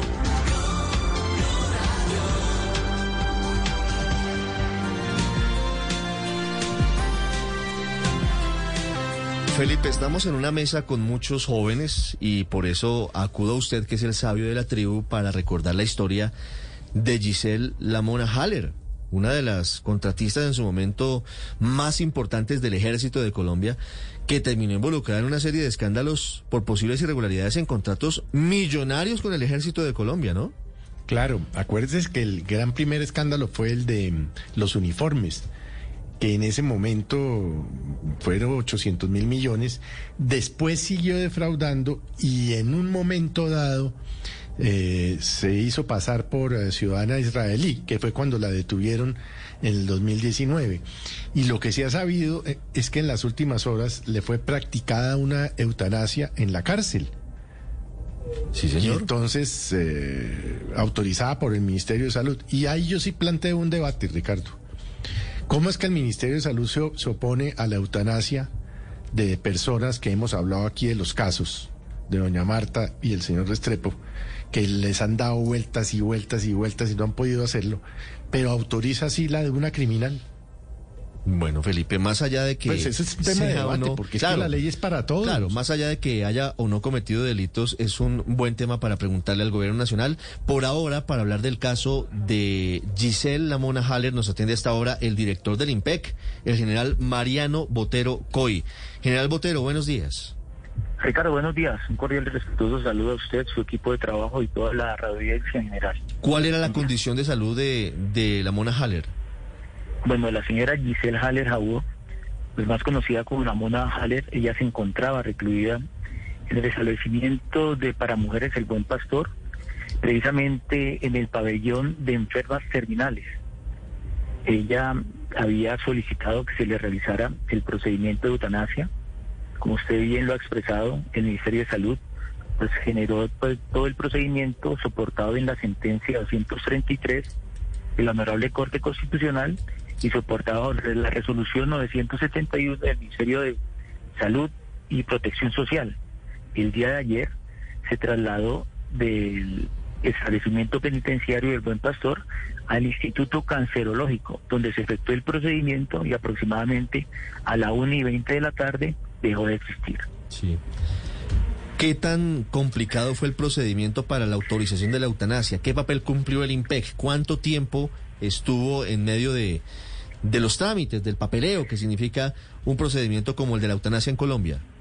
Claro, eh, recordemos que hace prácticamente un mes y medio, una vez pues la sentencia 233 de la Honorable Corte Constitucional autorizó, se generó todo un protocolo iniciado lógicamente por el Ministerio de Salud, donde nos reunimos con el Ministerio de Justicia, el Instituto Nacional Penitenciario para definir los protocolos que establecía o que establece la Corte Constitucional. Entre ellos se soportaron tres principios. El primero, la voluntad de esta señora morir dignamente. La segunda, el diagnóstico médico, en la cual pues se determinó que los dolores que estaba padeciendo eran muy fuertes. Y el tercero, el que constituye la sentencia que afirma cuando el paciente padezca un intenso sufrimiento físico o psíquico proveniente de lesión corporal o enfermedad grave e incurable y por ende degenerativa. Basado en estos tres principios, pues se soportó el protocolo y es así como el día de ayer se ejecutó el procedimiento. ¿Cuánto tiempo duraron analizando el protocolo y esas tres variantes que usted nos, nos menciona? La voluntad de... Aproximadamente, sí, claro. Eh, Estamos hablando aproximadamente de un mes. Un mes. Sí. Y pues se ejecutó el día de ayer. Sí. Mm. General, eh, esta mujer eh, fue capturada en el 2019 y sentenciada a 11 años de prisión. Usted hace referencia a los intensos dolores que, que la quejaban. ¿Desde cuándo venía ella eh, presentando estos dolores, deterioro en su salud? Ella venía presentando ya los dolores por el cáncer que tenía a partir del año 2019, pero se intensificó más. Y en el 2020 y ya en lo que ha corrido el presente año, pues eran insoportables. Ella justificó esto y con razón eh, eh, a estos soportes, pues se tomó la determinación por parte del Ministerio de Salud y se practicó el procedimiento. Sí. ¿La sentencia sobre la que se sustenta esta decisión es la sentencia reciente de la magistrada Diana Fajardo o es la sentencia inicial de la eutanasia? Es la sentencia C-233 de 2021 donde establece precisamente el, bueno, en su contenido, eh, allí efectúa pues la argumentación y posteriormente define cómo debe ser el, la, el procedimiento en la cual pues se adopta por parte del Ministerio de Salud a través de la resolución 971, que fue la que se siguió y que finalmente pues se, se determinó para ejecutar el procedimiento. Sí. ¿El Ministerio de Salud avaló, dio vía libre o, cómo fue el papel de, del Ministerio en este procedimiento? Recordemos que eh, la, la sentencia y al igual que la resolución era necesario eh, generar una mesa o un comité interdisciplinario. Allí pues este comité interdisciplinario contó con la participación de profesionales de la salud. Allí pues se estableció y se cumplieron todos los requisitos que establece la resolución 971. Con razón a ella pues se toma la determinación que culminó como lo expresé el día inmediatamente anterior. Sí, general Botero, ¿hay más detenidos, otros presos que estén haciendo ese proceso, esa tramitolo tramitología que usted acaba de describir para procesos de eutanasia? No, al momento solo tenemos el de la señora Giselle Haller Jabur, pero al momento no tenemos más eventos, sin embargo ya se definió un protocolo en caso tal de que eh, tengamos más casos, pues lógicamente cumpliremos de acuerdo a lo que establece la Honorable Corte Constitucional y los procedimientos efectuados de acuerdo a la resolución del Ministerio de Salud. General, ¿hace cuánto tiempo solicitó que se le practicara la eutanasia a Giselle Haller? Ella, una vez conocimos la sentencia, directamente ella solicitó, solicitó para que se le efectuara pues el procedimiento. Estoy hablando aproximadamente más de dos meses. Hace un mes eh, se le iba a practicar. Allí hubo unos, eh, bueno, no está bien definido el protocolo y por eso pues se ejecutó casi un mes después, que fue el día inmediatamente anterior. Sí. Nueve, seis minutos, es el general Mariano Botero, director del IMPEC, hablando de la eutanasia que le practicaron hace 24 horas en el Instituto Nacional de Cancerología a Giselle Lamona Haller. General Botero, muchas gracias. Ricardo, muchas gracias. Nueve, seis minutos. Felipe, tiene usted razón. Hay, hay un debate sobre por qué en este caso sí se da vía libre a la eutanasia y no se ha dado en otros casos. En el caso de don Víctor Escobar y de doña Marta Sepúlveda, pues lo que hemos tenido es una serie de trabas, de dificultades que no lo han permitido. Pero sabe que creo tener la respuesta, Felipe. Yo creo que ya existe, ya está la resolución del Ministerio de Salud que reglamenta cómo se va a aplicar la eutanasia a partir de la sentencia de este año de, de, la magistrada Diana Fajardo, que es la que se eh, tiene en cuenta en este caso, entre otras Pues cosas. eso- es la eso sentencia general, pero- C233. Así es. ¿Cuál, ¿Cuál es, María Camila? La sentencia C233, que es de la magistrada Diana, Fajardo, sí. Diana Fajardo. No, pero no, la sentencia está claro que eh, desde octubre está rigiendo y, y el am, y la corte le aclaró, la corte constitucional le aclaró al Ministerio de Salud porque le había mandado una petición para que aclarara diciéndole no tengo nada que aclarar, eso se hace y se hace ya, ¿no? La pregunta es, ¿ya hay resolución del Minsalud sobre, sobre la reglamentación de la Pues, El sentencia? general Botero nos dice que sí, que con Pero base en ¿dónde esa pues resolución yo- es bueno, que no- se no- pudo no la practicar la, eutanasia yo, a pues, la señora Haller, ¿no? Pues yo no la conozco, puede ser por ignorancia, pues me da pena porque la ignorancia de la ley no sirve como excusa, pero sí sería bueno conocerla para que casos como el de doña Marta y el señor Escobar no sigan ocurriendo en el país. Es que a mí me sorprendió mucho la noticia de esta señora delincuente, porque A ella sí le cumplieron su voluntad. Y a los otros que no son delincuentes, que son ciudadanos como cualquier otro, les han puesto todo tipo de trabas. Pero ella también tiene derechos, ¿no? Y creo que No, no, aquí lo que no corresponde es derechos, el aprendizaje pero- acumulado. De pronto, las trabas que pusieron o las barreras que pusieron con las otras personas, de alguna manera ya se empiezan a superar. Oh, pues, pues fue- ojalá, María Consuelo, Sí. es que ese es el tema. Ojalá lográramos eh, eh, tener claridad sobre esa resolución que, como digo, yo no la conozco. Sí, y no generar para barreras. que quienes quieran hacerse usted. la eutanasia puedan leerla, puedan estudiarla y puedan presentar sus casos. Nueve, ocho minutos. Paola, me decía. El punto de Felipe es bueno. A mí me parece muy interesante, Felipe, ese punto, porque efectivamente, ¿por qué los unos sí y los otros no? Claro, en un caso hay una sobrepoblación penitenciaria, en donde pensaría uno que uno menos, pues mejor, y No, se le pero- ayuda. Pero no creo que sea con motivos creo que de, asesinamiento. No, No sé, no sé, a propósito solamente que, que desde el pienso- 2019, cuando llegó a prisión, el buen pastor venía padeciendo estos dolores No, que se no. agudizaron en el 2020. Pero ¿por qué, pero por qué para lo uno sí se agilicia y es muy expedito y para los otros se les dice que no y comeba y todos los que son por trabas millón, a sí. los verdaderos pacientes terminales, ¿no? Eh, ¿Por No, qué? La pensaría yo, de Felipe pensaría yo sencillamente que es como la consecuencia de esas otras barreras que, que se visibilizaron inclusive en los medios de comunicación. Es que yo pensaría que, que, que esto se haya dado ayer es precisamente consecuencia del aprendizaje para no generar más barreras. Sí, de acuerdo. No, no creo que sea un tema de discriminación, Aurelio, de que a quien está detenido sí y a quien hace el procedimiento y está libre no. Ese es un tema de- que va mucho más allá de Claro, eso. claro. Y seguramente es parte del aprendizaje. Y sabe otra cosa, Ricardo, yo creo Claro. que ahí también confluye eh, el estado de la salud en prisión, que no es el mejor. Recuerda usted las incapacidades, entre otras cosas, para tratar una enfermedad terminal, como lo dice el general en estado avanzado que lo tenía esta mujer. Aurelio, nueve, diez minutos. Sí, Ricardo, es que en el caso de la Mona Haller coinciden no el caso, no solo la eutanasia, sino otra, otro hecho. Mire, recordémosle que la Mona Haller fue pues eh, condenada por estafas a entidades oficiales, entre ellas el ejército. Usted recuerda que fue un proceso de una venta de unos uniformes, creo que, que, que al final de cuentas resultó, como diría Felipe, medio chimba. Pero, pero la verdad es que fíjese que por un lado está el tema de la eutanasia, que se está aclarando a raíz de la resolución que especifica el Ministerio de Salud en todos los términos de procesos, etcétera, condiciones. Pero también es muy interesante mirar que se aplica en una persona que no había pagado su pena. Porque aquí no faltan quienes digan, oiga, ¿y por qué le aplican la eutanasia y no la hacen pagar la pena? Bueno, aquí también hay un, hay un, hay un nuevo hecho, hay un hecho sobreviniente. Y es que a personas que estén en estado de reclusión, aunque no hayan pagado la pena, prima el derecho a la eutanasia por encima de la es cierto. condena a la que hubieran De- de tenido, la todas maneras- atribuido. Es cierto. Padre. Yo, yo no estoy de acuerdo con la eutanasia, ustedes saben cuál es mi posición desde mi experiencia religiosa, pero estoy de acuerdo con Felipe. Es decir, no, no es posible que a unos sí y a otros no, porque el mensaje no queda bien. Estas cosas se tienen que explicar suficientemente porque es que todos los ciudad- ciudadanos tienen los mismos derechos. Y, y uno parece, con- encontrándose así con la noticia en seco, que no, son- no es lo mismo, que unos sí pueden y otros no pueden. Pero le tengo noticias, padre. Le tengo noticias sobre Dígame. los casos a los que hemos estado haciéndole seguimiento aquí en Blue Radio.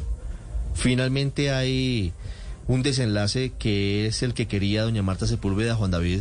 Después de tanto, de tanto buscar autorizaciones, finalmente hay vía libre para que pueda practicarse la eutanasia. Sí, Ricardo, hace un mes usted sabe que incluso un juzgado 20 del circuito en Medellín le pidió a Incodol, que era la IPS, que le hacía este procedimiento a Marta Sepúlveda para practicarle en eutanasia, que en 48 horas se le diera esa atención. Incodol cumplió con la sentencia y contactó a Marta para acordar la fecha del procedimiento dentro de las 48 horas siguientes a la decisión. En este momento nos estamos comunicando con la abogada de Marta Sepúlveda y nos dice que ella sí reiteró su voluntad de llevar a cabo el procedimiento y que sí se le va a realizar la eutanasia. Lo que no se va a decir es la fecha cuando Marta decida sobre este Pues proceso. para, para Ella no evitar será- sabotajes, para evitar que pase lo que Precisamente ocurrió no antes. será anunciada al público. Aparece el reportaje de Noticias Caracol que hace Juan David Laverde y aparecen palos en la rueda de todo, de todo tipo. Ella precisamente decidió mantener en privado esta fecha de realizar la eutanasia, pero la noticia es que sí, a Marta Sepúlveda se le va a realizar la eutanasia en los próximos días, eh, de acuerdo a lo que nos comenta precisamente la abogada aquí en Blue Radio. 9, 13 minutos. Estás escuchando Blue Radio. En el cambiante mundo de los negocios, llegan momentos en que necesitamos hacer desvinculaciones.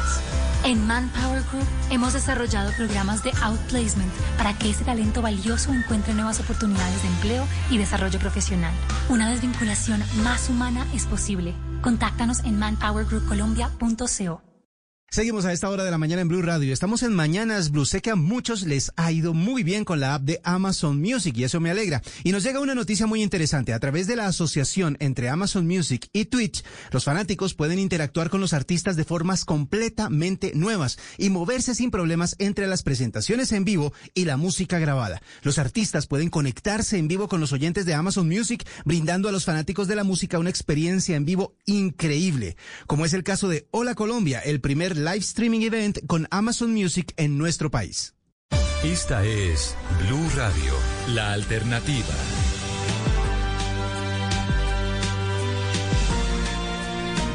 ¿Cómo se comporta el dólar terminando semana, Víctor? Ricardo baja nueve pesos, eh, respira un poco el dólar para esta temporada de vacaciones luego de haber alcanzado en los primeros días de diciembre, recuerde usted, y haber superado inclusive los cuatro mil pesos. Respira un poco porque ha venido bajando desde ese momento, hoy cae nueve pesos adicionales y se está negociando ya por debajo del nivel de los tres mil novecientos pesos. Dólar en este momento, cotización promedio tres mil ochocientos noventa pesos. Sube el petróleo Brent, de otro lado, casi un 1%, recupera el nivel de los 75 dólares dólares por barril y los mercados internacionales registran a esta hora leves caídas. Pero el dato que más retumba hoy en los mercados, Ricardo, es la inflación, el costo de vida en Estados Unidos en noviembre, que alcanza su nivel más alto en casi 40 años y esto es muy preocupante. Se está saliendo de control la inflación en Estados Unidos. El costo de vida anual va en 6,8% y aquí vemos que el problema de la subida en los precios y el encarecimiento en el costo de vida pues no es un problema particular de Colombia. El mundo está teniendo grandes inconvenientes de inflación luego de los confinamientos por la pandemia y sobre todo por esa crisis internacional de los contenedores, los elevados precios de la energía, en fin. Y los bancos centrales pues están reaccionando. Por ejemplo, el de Brasil está subiendo muy fuerte sus tasas de interés y, y seguramente este dato aceleraría eventualmente las decisiones de la Reserva Federal de los Estados Unidos sobre el retiro de sus estímulos económicos. De hecho, al Banco de la República le ha llamado mucho la atención que en Estados Unidos pues tengan en este momento una inflación más alta que en Colombia. Aquí vamos en el 5,26% cierto, también por fuera de las metas, por fuera del control de, la autoridad monetaria, pero eso está ocurriendo eh, cuando generalmente pues pasa lo contrario, que allá tienen inflaciones más bajas que aquí. Así que eh, hay preocupaciones en ese momento por lo que ocurre con el costo de vida, por eh, estos temas relacionados con la inflación y este dato del 6,8% en Estados Unidos, uno de los más altos en cuatro décadas, Ricardo. 9.16 minutos, Víctor, gracias. Y hablando de emprendimientos y de negocios, Platzi es una compañía colombiana que tiene que ver con tecnología, pero también con educación. Así es. Llegan muchas invitaciones de Platzi, Juan, a través de los correos electrónicos y la noticia es que consiguió una financiación muy importante. Está superando las barreras de Colombia y se está convirtiendo en algo mucho más grande en la región. Sí, sí, claro que sí. Eh, usted lo ha dicho, pues Platzi es esta plataforma de educación eh, profesional que nació en Colombia y se ha extendido por América Latina y levantó hace unos días 60 eh, millones de dólares para expandir su oferta educativa en portugués, inglés y español y apalancar, pues ahora alianzas con compañías tecnológicas y gobiernos. Con esos 60 millones de dólares la compañía completa 78 millones de dólares en eh, capital eh, conseguido, esos son unos 304 mil millones de pesos, pero más del tema del, que va más allá del dinero seguramente, o esta consecución de capital, lo interesante es esa historia de Platzi, como le decía, pues es un modelo de negocio eh, de la educación en línea y se ha convertido en la escuela de educación continua vía internet más grande del mundo hispano. Ahí se ofrecen cientos de cursos en administración, en fotografía, en desarrollo de aplicaciones, producción de video, en fin, y tiene más de dos y medio millones eh, de estudiantes registrados en todo el mundo. Pero lo interesante también y lo que ha marcado diferencia es que ese modelo de resaltar las capacidades de los estudiantes, pues los lleva a construir sus propias compañías. Los estudiantes de Platzi han creado más de 40 empresas. Platzi fue fundada en 2004 por eh, Freddy Vega y Christian van der Hens por eh, cuenta del COVID. Ahora Platzi registró crecimientos anuales del 40% en sus usuarios. Y además de las empresas que genera, pues amplía de alguna manera las oportunidades laborales porque ayuda a los trabajadores latinoamericanos a mejorar y ampliar sus habilidades para eh, competir eh, por trabajos tecnológicos. Ahí está el hueco que lograron eh, llenar ese déficit de profesionales enfocados en tecnología en la región porque las mismas instituciones de educación tradicional pues no tienen muchas veces o casi siempre las posibilidades de atender esta demanda por estudiantes y empleados, las empresas también en tecnología. Y esta pues es Ricardo, la movida de hoy sobre estas compañías tecnológicas colombianas que levantan capital por sus operaciones, esta vez 60 millones de dólares por parte de Platzi. Gran noticia para Platzi, 9 de 18 minutos. Hoy comienza el pago de los 320 mil pesos de ingreso solidario, Camila. Sí, señores, 1.3 billones de pesos para estos pagos que están acumulados, que son, corresponden a los meses de noviembre, diciembre, correspondientes, Ricardo, y oyentes a los ciclos 20 y 21, y por supuesto los pendientes de cobro en 2020 y 2021. La fecha límite, Ricardo, comienza hoy la entrega de este, del subsidio solidario, pero la fecha límite es 21 de diciembre para reclamar este ingreso solidario para los más de 3 millones de hogares que están inscritos allí, que no solamente van a reclamar, como le decía, diciembre, sino noviembre en el acumulado que ya tienen. Esta es una información que está entregando el, gobierno nacional, Ricardo, que dice que deben apresurarse para evitar trancones, evitar congestiones. Hay que empezar a hacer los cobros de ingreso solidario. 9, 19 minutos. Enrique, la Premio Nobel de Paz, a propósito, hoy ha sido entregado el galardón, hizo referencia muy importante a la defensa de la libertad de expresión y citó como ejemplo a una colega que ha sido fundamental para conocer mucho de la corrupción que hay en Venezuela. Hablo de Luzmeli Reyes de Efecto Cocuyo. La puso como ejemplo de lo que es hoy la defensa de la libertad de expresión en el mundo. En efecto, hace cinco años estábamos contando aquí cómo ese premio se entregaba precisamente al presidente, al entonces presidente Juan Manuel Santos. Hoy se entrega este premio a dos periodistas, dos periodistas que son los que están ganando este premio, la filipina María Reza y su colega ruso Dmitry Muratov. Ha sido Reza quien ha dedicado este premio a aquellos periodistas que han dado su vida por hacer periodismo y se ha referido particularmente a Dafne Caruana, la, eh, periodista maltesa, y a Yamal Khashoggi, que dijo fue desmembrado, pero también se ha referido y se lo ha dedicado a que la que dice es su amiga Luz Meli Reyes.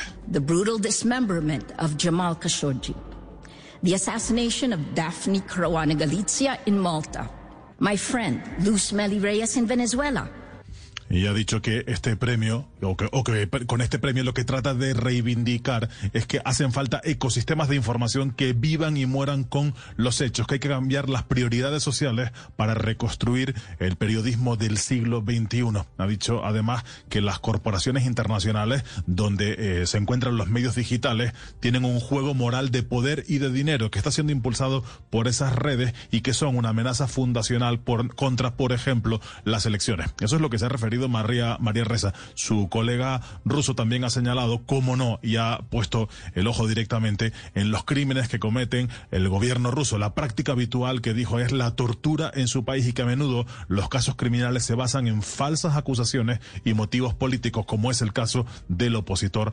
Alexei Navalny. Muratov, también Dmitry Muratov señaló que ahora mismo una guerra abierta entre Rusia y Ucrania ya no es imposible, Ricardo.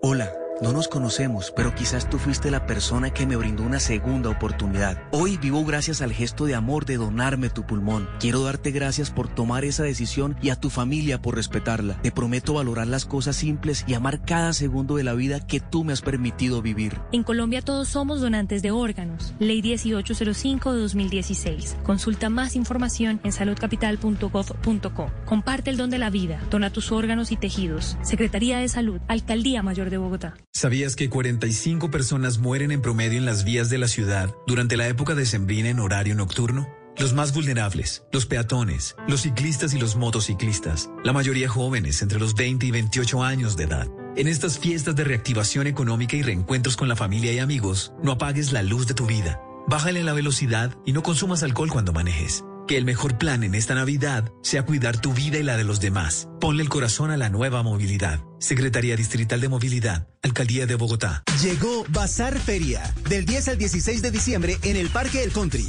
Ven en familia para que vivas la muestra de emprendimiento más grande de la ciudad. Bazar, una feria de todos y para todos. Adquiere tu boleta en entradasamarillas.com Presenta ADI, apoya Blue Radio, organiza Asociación de Emprendedores, Paramolab y Alina Vélez Comunicaciones. Disfruta la magia con todo claro. Lleva Triple Play por 109,900 pesos y recibe hasta 200 megas pagando solo 100 en tu nuevo internet hogar. Comprando servicios en casa más un plan postpago y vuélvete todo claro. Llama numeral 400. Con Claro puedes todo. Conoce condiciones y restricciones en claro.com.co. Ponimalta y Free Fire se unen para que toda Colombia juegue en modo free. Encuentra más de 2 millones de códigos premiados en sus etiquetas y redímelos en ponimalta.com.co por cubos mágicos, llenos de premios más para que juegues en tu mejor versión. Consulta términos y condiciones en ponimalta.com.co. Ponimalta y Free Fire para que toda Colombia juegue en modo free. Es hora de encontrarnos otra vez. El Festival de Vuelos de Turkish Airlines ha comenzado. Reserve su vuelo con Turkish Airlines entre el 27 de noviembre y el 12 de diciembre para vivir una comodidad única en ruta a los destinos más emocionantes a precios muy especiales. Aplican términos y condiciones. Para obtener más información sobre nuestras normas de viaje visite turkishairlines.com. En el ICETEX hemos aprendido a escucharte, a apoyarte, a guiarte. Si tienes un crédito educativo con nosotros y estás llevado, no te preocupes. Haz parte de esta jornada de soluciones. Juntos podemos. Te podemos condonar hasta el 100% de los intereses vencidos. Comunícate gratis al 018-112-845 si la mora es menor a 90 días o al 018-119-716 si tienes moras mayores a 90 días. Estamos contigo. ICETEX, más cerca de ti. Gobierno de Colombia. En Jack Daniels siempre hemos hecho buen whisky a nuestra manera, pero hay algo que en Jack no podemos hacer por ti, hacer que lo que vivas valga la pena. Haz que cada momento cuente. Jack Daniels, make it count. Prohíbas el expendio de bebidas embriagantes a menores de edad. El exceso de alcohol es perjudicial para la salud. 40% de alcohol en volumen. Las consolas y los videojuegos se compran en Alcosto y Catronics. Únete a la nueva generación con la consola más pequeña del mercado, la Xbox Series S por solo 1.499.900 y juega más de 100 títulos con Xbox Game Pass a un bajo precio mensual. Cómprala en nuestras tiendas o en alcosto.com. Al costo, hiperahorro siempre. La suscripción se vende por separado. Mil unidades disponibles. Vecino, para usted que está todo el día de pie y le duelen las rodillas, existe Apronax, que alivia fuertes dolores musculares de rodillas, cuello y espalda hasta por 12 horas. Encuentra Apronax en la droguería más cercana. Es un medicamento analgésico, no exceder su consumo. Si los síntomas persisten, consulte a su médico. Con el pico y placa solidario, accede a tu permiso diario, semestral o anual para circular por la ciudad sin las restricciones del pico y placa. Así, contribuyes con el sostenimiento y mejoramiento del sistema integrado de transporte público de Bogotá. Mayor información en pico y placa solidario.movilidadbogotá.gov.co. Secretaría Distrital de Movilidad, Alcaldía de Bogotá. Jefecito, esta fila está bravísima. ¿No le provoca otra cosita que no sea un sándwich? No se pierda el sanduchito del jefe y sáltese la fila. Sí, soy su celular. Ahora en comprar sin filas del app de Vivienda Móvil está el menú de sándwich gourmet, Subway, la lucha sandwichería criolla y muchos más. Para que pida, pague y recoja en minutos y sin hacer filas. Da Vivienda Móvil. Aquí lo tiene todo. Aplica para compras con tarjeta de crédito. Vigilado Superintendencia Financiera de Colombia. Días de aguinaldos de Cameron. Aprovecha. Viaja a San Andrés tres días, dos noches por persona con tiquetes, traslados, alojamiento, assist card más nuestro todo incluido desde 1.153.000 pesos. Protocolos de bioseguridad certificados. Haz cambios sin penalidades. Compra ya en decameron.com, línea en Bogotá 628-0000. Visita nuestros puntos de venta de Cameron y agencias de viajes. Aplican términos y condiciones. Operado por Servicluidos Limitada. RNT 3961.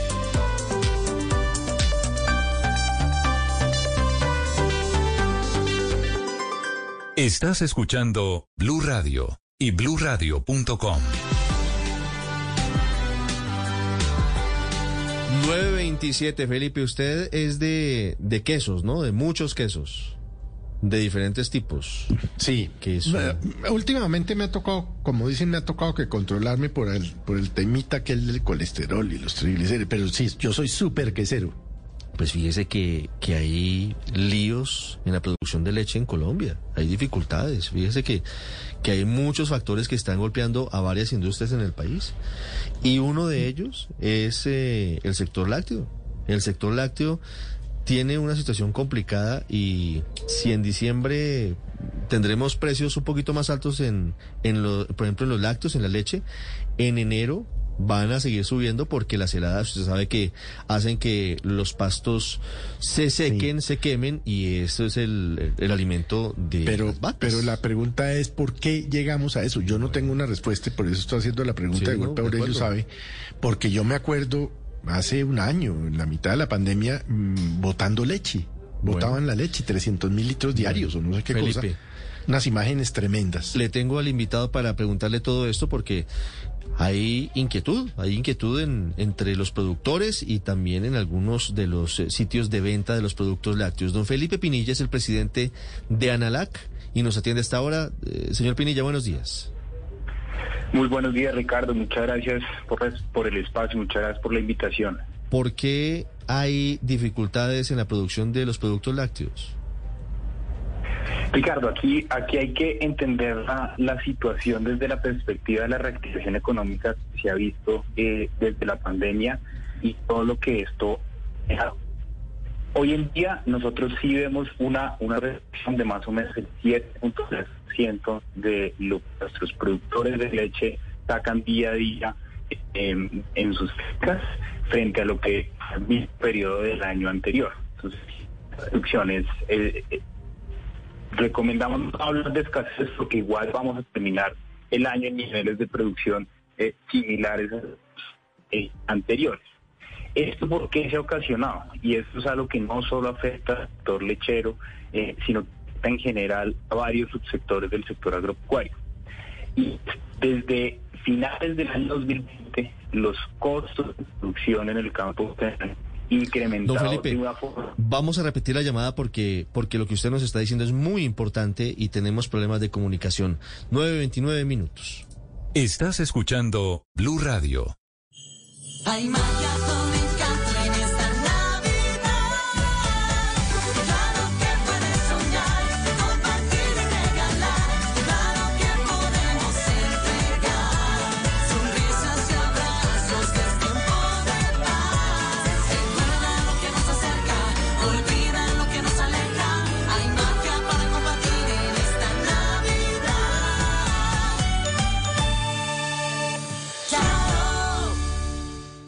Seguimos a esta hora de la mañana en Blue Radio. Estamos en Mañanas Blue. Disfruta del Festival Iberoamericano de Teatro pagando con tus tarjetas crédito y débito de los bancos Aval y recibe 20% de descuento en la compra de tus abonos del 10 de diciembre al 6 de enero de 2022. Compra tus entradas en tuboleta.com. Aplican términos y condiciones. Vigilado por la Superintendencia Financiera de Colombia. Esta es Blue Radio, la alternativa.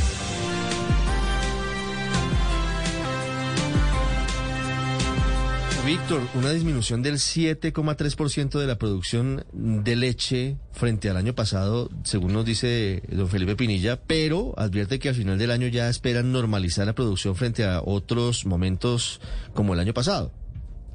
Sí, inclusive cuando uno mira el reporte de, de Azoleche, plantean eh, una situación más grave. Dice que en este momento la producción ha caído eh, inclusive en un 15%, Ricardo, y que ya hay un faltante de 1,6 millones de litros al día de leche y que esto va a producir una escasez no solo de la leche como tal, sino de los de los derivados de la leche en las próximas semanas si no hay una eh, solución a la vista y plantean pues que se reúnan todos los actores del sector para con el gobierno nacional inclusive para mirar qué hay que hacer para aumentar la producción. Sí, permítame que tengo de nuevo a don Felipe Pinilla en línea. Ah, qué Señor- bueno, qué bueno. Señor Pinilla, nos estaba diciendo que usted que al final del año espera normalizar la producción de leche. Ricardo, más que normalizar eh, la producción de leche, este año sí se va a ver una reducción en la producción de leche. Ah, es que le estaba escuchando Eh, muy mal entonces, estaba con el mensaje cambiado, Pero- discúlpeme. Pero vamos, vamos a cerrar el año en niveles que no van a ser radicalmente distintos a lo que se ha visto en años anteriores. Y acá eh, le venía contando que para el sector agropecuario y para el subsector lácteo no ha sido la excepción. Desde octubre más o menos del 2020, los costos de producción en, en algunos casos han subido eh, drásticamente. 932. Esperamos que la tercera sea la vencida.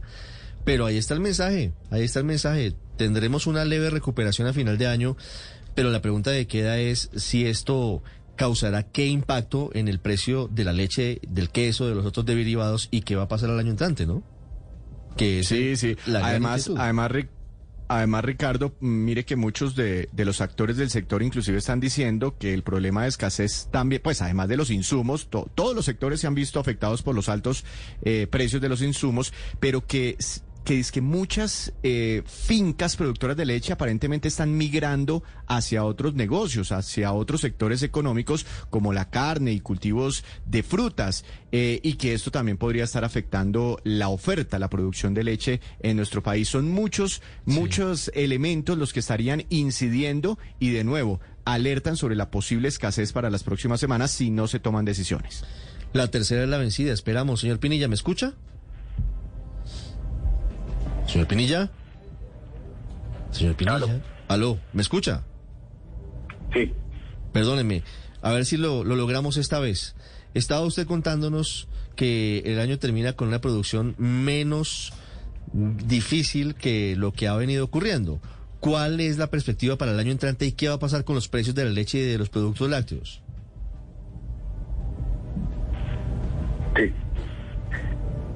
Pues, frente, frente a lo que va a suceder eh, el próximo año es que toda esta situación, esta coyuntura, que no es en Colombia solamente, sino que es una coyuntura global, donde los costos de producción han subido y eso ha generado una presión inflacionaria a lo largo de la cadena de valor, eh, lo, lo que vamos a ver es que el margen, la rentabilidad del productor de leche va a seguir eh, apretada eh, y el productor de leche va a seguir haciendo un esfuerzo por mantener los niveles de producción y en el caso en el que el precio siga su reacción que que ha tenido pues en el último trimestre sobre todo eh, pues vamos a ver vamos a ver mayor oxígeno para los productores de leche y, eso esperamos que se traduzca eh, en una recuperación de la de la producción eh, de leche. Pero nuevamente y como ustedes lo mencionaban hay muchos factores que terminan afectando eh, el resultado final de producción de leche, eh, en donde están los costos de los insumos, otros subsectores en las regiones lecheras, eh, etcétera, y que eso pues eh, va a ir marcando mes a mes en términos de producción cómo vamos a poder estar. Sí, entre esos otros factores menciona usted los costos de los insumos. ¿Qué insumos en concreto y por qué están tan caros? Perfecto.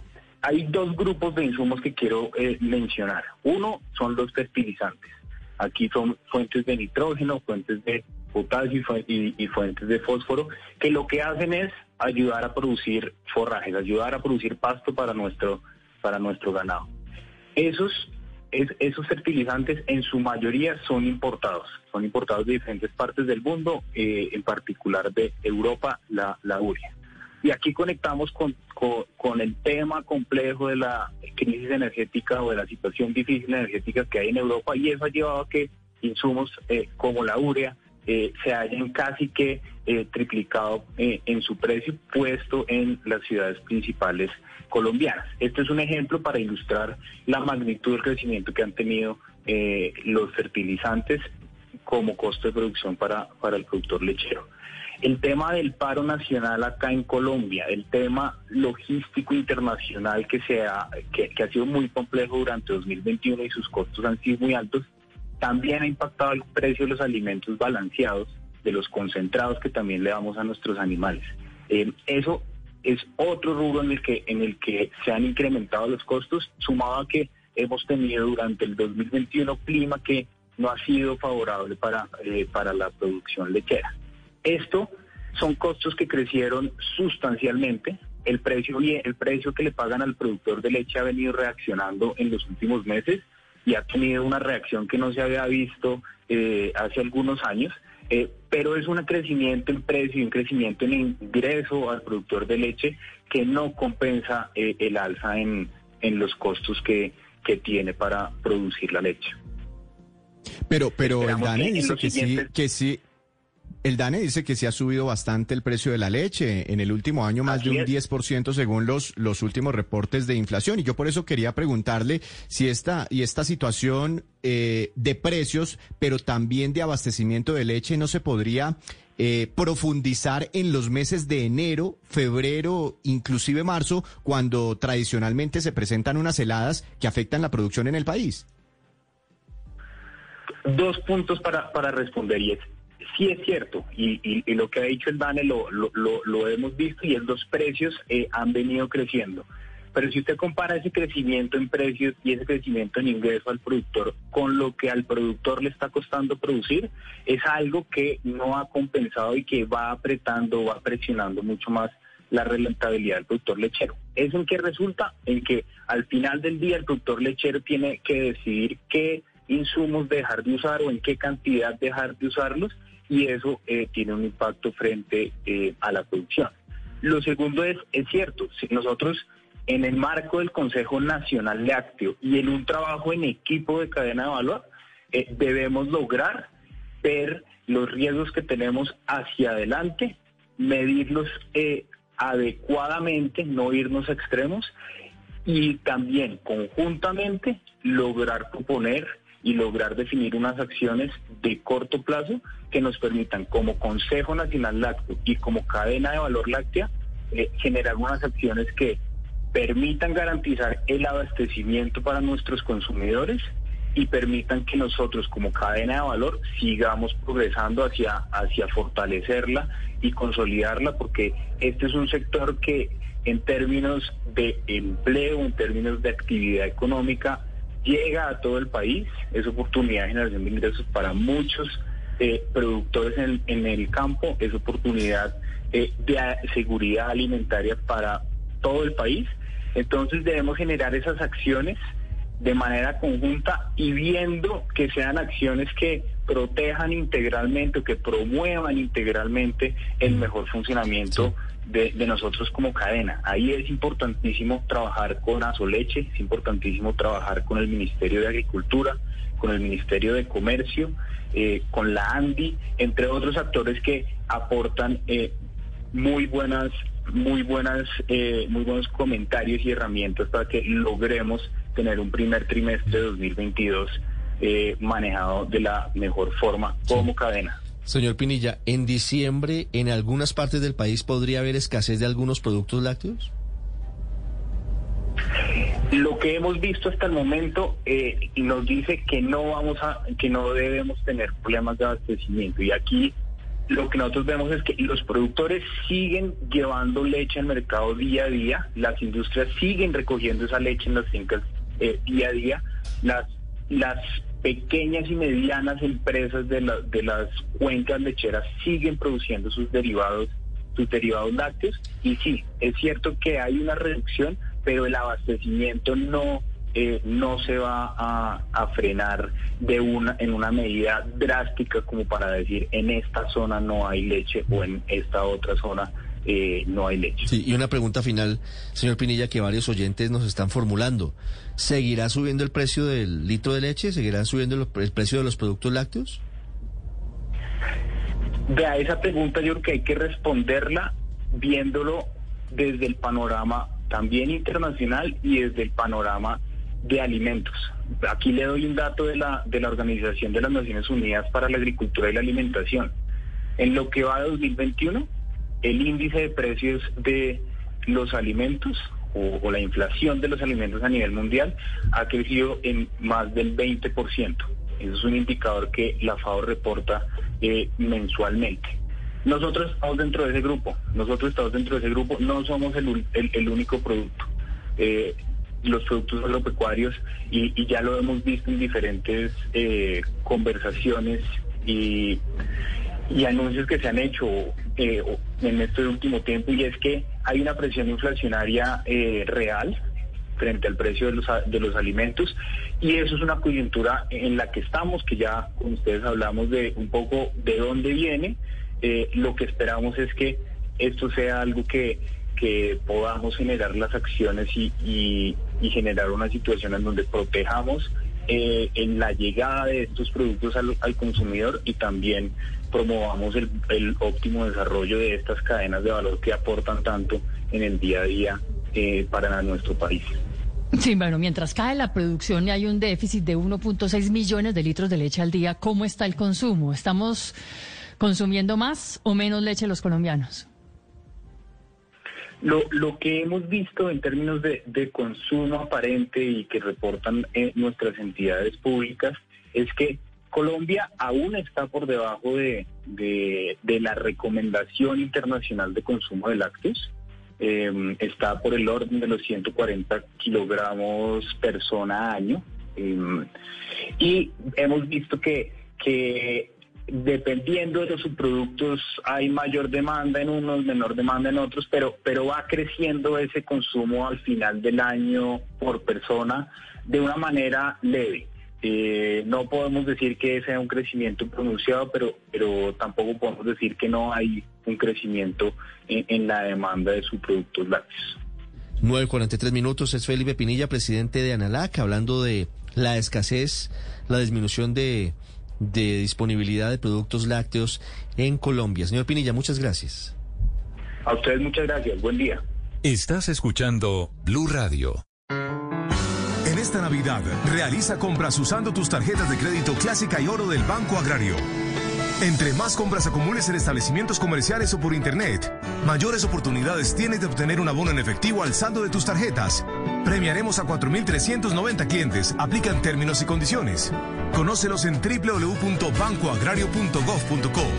Banco Agrario de Colombia, entidad bancaria. Vigilado Superfinanciera de Colombia. Seguimos a esta hora de la mañana en Blue Radio. Estamos en Mañanas Blue armando viaje de fin de año. Tus pasajes para viajar en bus por Colombia, cómpralos en internet entrando a pinbus.com y paga con Nequi, Daviplata o PSE. Esta es Blue Radio, la alternativa. 9.44 minutos en la Bolsa de Nueva York, en Nasdaq, hay dos empresas colombianas sobre las que hoy hay mucha, mucha atención. Una es Nubank, de David Vélez, y la otra es Tecnoglass de los hermanos Daes, Juan. Las Sí. dos por circunstancias distintas. Claro, una está en el Nasdaq, que es Tecnoglass, y la otra Tecnoglass. está en la bolsa eh, de Nueva York con sus acciones. Las dos han tenido noticias en las últimas horas. Nubank empieza a cotizar en bolsa y Tecnoglass ha estado afectado por un informe que ha vinculado a sus dueños con actividades difíciles, algunas ilegales, vínculos con grupos de narcotraficantes y sobre todo con algunas supuestas eh, situaciones de opacidad en los estados financieros y en la forma en la que habla con sus accionistas. Sí, e- e- ese informe que salió ayer lo hace una eh, firma que se llama Hindenburg Research, que eh, no es la primera vez que lo hace, es conocido como un eh, comprador en corto, eso en términos bursátiles no es más que alguien que pide unas acciones prestadas, ¿verdad? Causa un impacto y puede de, de alguna manera después comprarlas eh, muy baratas y hacen que los precios se desinflen. No es la primera vez que lo hace, lo ha hecho con compañías, por ejemplo, como Nicola, que es un fabricante de vehículos, de camiones eléctricos, eh, ahora muy popular en Estados Unidos. Pero independientemente de esas irregularidades o no contables que eh, hace saber esa firma, lo cierto es que eh, le fue impactada tremendamente esa acción de Tecnoglass. Ayer cayó o cerró con eh, un precio por debajo más del 36% sobre los 21 dólares. De alguna manera está impactando fuertemente a la compañía y hoy, en este instante, esas acciones están cayendo más de un 7,5%, ubicándose sobre los 19 dólares con 95 centavos. ¿Y en el caso de Nubank? El caso de Nubank es totalmente eh, distinto. Fíjese que ayer la compañía cofundada por el colombiano David Vélez sacó sus acciones a la bolsa a un eh, precio inicial de 9 dólares. Hoy las acciones están eh, abriendo sobre los 11 dólares sobre 25 centavos. Han bajado un poco, están sobre los 10 dólares con 70, pero de ayer a hoy la acción ha subido eh, un poco más del 25% y ha alcanzando una capitalización de mercado de 49 mil 260 eh, millones eh, de dólares. 9.47 minutos. Ricardo, Las recordemos bolsas que del mundo. esta- Aurelio. Cuénteme. Sí, esta firma Tecnoglass que está basada en Islas Caimán, esa sí la rea- esa, a pesar de que es de la familia Dáez de Barranquilla, está basada en Islas Caimán, el informe no la favorece mucho, no la favorece sobre todo, yo diría que los aspectos, digamos, ilegales, pues son de investigación, por supuesto, y seguramente ojalá salgan bien. Pero hay unas acusaciones de ventas ficticias que sí no resultan eh, realmente muy satisfactorias para el mercado, sobre todo cuando se trata, además, como lo señala el informe de esta firma de investigación de mercados, que la venta de estas eh, unidades de vidrio que se dispararon en el último año aparecen eh, transadas con empresas relacionadas con ellos en términos familiares que no son muy claras, que no las tenía muy claras el mercado. Entonces usted aparece con unas ventas disparadas de- de varias decenas de, millo- de millones de dólares en el último año y los compradores son unas firmas relacionadas con una relación que el mercado no conocía. Esas son, esas son eh, digamos, notas que, que se reciben muy mal en los negocios internacionales. Y creo que allí, eh, independiente de, de los temas penales, o en fin, como ya lo señalé, esos asuntos o de otro costal, este tipo de cosas sí son, pues realmente van, reputacionalmente afectan mucho a las compañías. 9.48 minutos. Eh, emitió un comunicado en las últimas horas, Aurelio, donde dice que, que lo que señalan en este informe es eh, inexacto, infundado, que tiene ataques personales y con especulaciones con la intención de engañar a los inversionistas y hacer caer el valor de las acciones contra los ejecutivos Sí. de Tecnoglass, ¿no? Pero es que el solo hecho de, de- de lo que acaba de, de- de explicar Juan, que yo no lo tenía claro, de que este tipo, eh, de, ¿cómo, cómo fue que usted lo llamó? Acciones de corto plazo. Big ¿Cómo Short, que? Big, Big Short, Big Sí. Short. Bueno, entonces, Eh, yo Short. ahí... es un con comprador solo de acciones usted de corto plazo. Bueno, Claro. con, con eso que acaba de explicar Juan, yo no lo- Hindenburg no Research. claro. le pongo toda la duda a ese documento, de la A a la Z. Porque deben estar haciéndole el favor a alguien, sino de ellos mismos, de bajar el precio de la acción para que alguien las compre barato. O sea, yo sí pongo en tela de juicio de la A a la Z ese informe. Además, un reencauche de los vínculos hace no sé cuántos años de los DAES con narcotráfico y que no sé qué. Yo le veo una mala leche a ese informe, pero de la A a la Z. Pues además es, es una parte interesada, digamos, eh, frente a lo que significa, Claro. porque quiere bajar el precio Ah, de pero la tan acción transparentes y no lo dicen. De, de- de- de tener un, un beneficio, digamos, y eso es permitido en Estados Unidos. Permiten pues yo- que en las que- operaciones, yo no conozco la- las operaciones en corto Pero existen. poner en tela de juicio, poner en tela de juicio a una familia de empresarios que además dan mm, más de 7 mil puestos entre directos e indirectos, que además es el mayor proveedor de vidrios para la Florida, como lo han registrado los medios de comunicación allí, pues me parece que no toca. No toca. Yo sí, la verdad, yo leí este informe y dije, aparte de reencauche, aquí debe haber algo oculto. Ya lo oculto lo acabo de entender por lo que explicó Bueno, Juan. pues esperaremos, Felipe, qué pasa con las acciones de Tecnoglass el día de hoy, Juan. Y no, además eh, de ese comunicado que eh, eh, hizo eh, Tecnoglass, acuérdese que uno de los socios, Cristian Díaz, es bastante activo en Twitter, ¿no?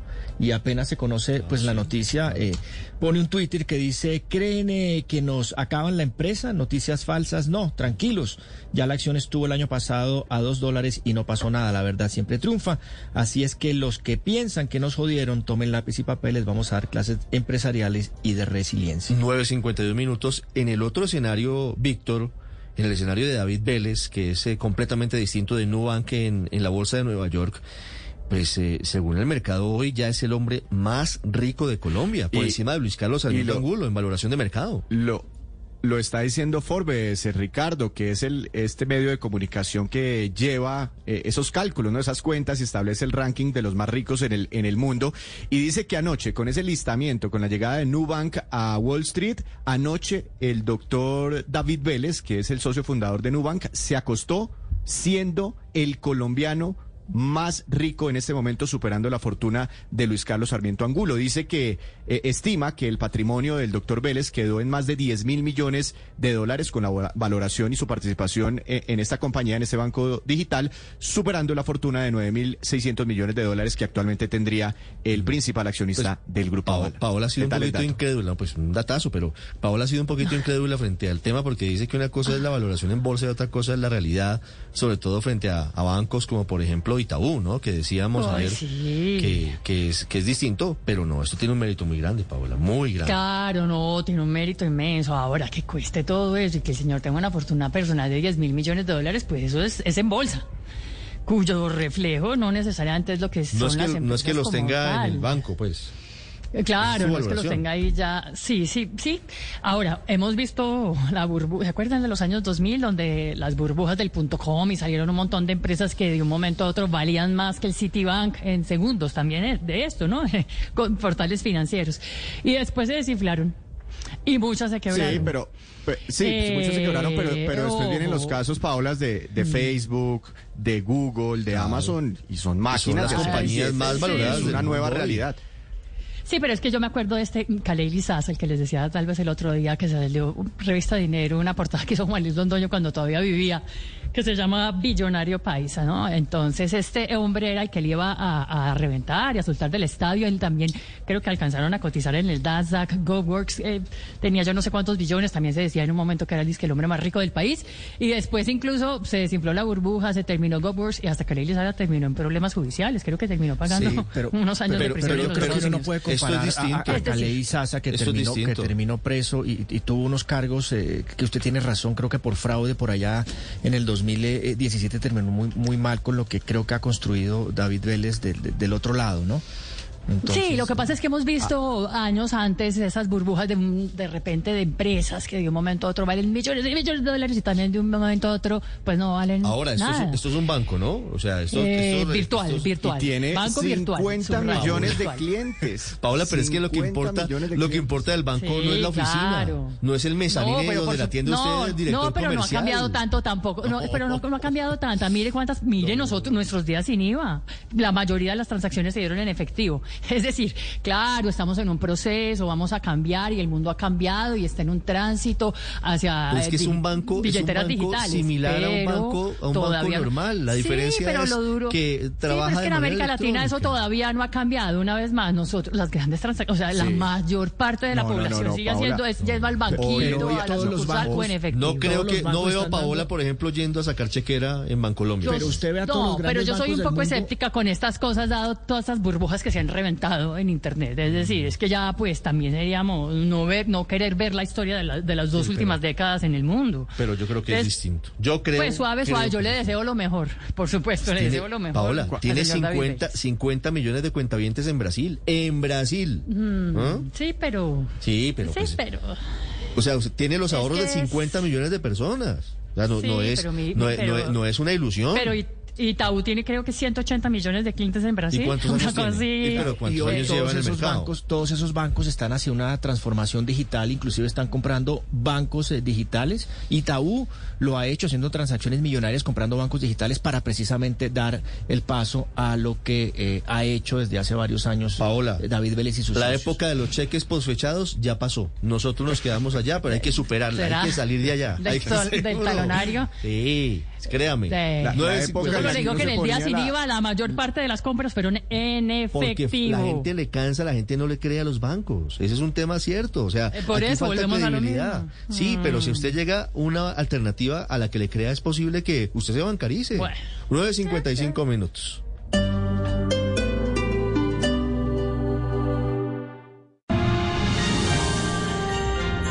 Te invitamos a sumergirte y disfrutar de una experiencia única. Con Pacificanto, el mar empieza aquí. El show de iluminación del Jardín Botánico de Bogotá, inspirado en la magia de las ballenas jorobadas. Del 6 de diciembre al 16 de enero. Consulta horarios y tarifas en www.bogotá.gov.co. En Navidad, Bogotá está mejorando.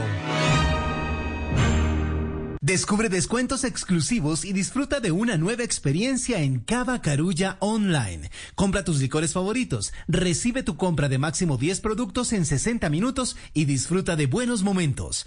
Entra a cava.carulla.com. Disfruta la magia con todo claro. Lleva Triple Play por 109,900 pesos y recibe hasta 200 megas pagando solo 100 en tu nuevo internet hogar. Comprando servicios en casa más un plan postpago y vuélvete todo claro. Llama numeral 400. Con Claro puedes todo.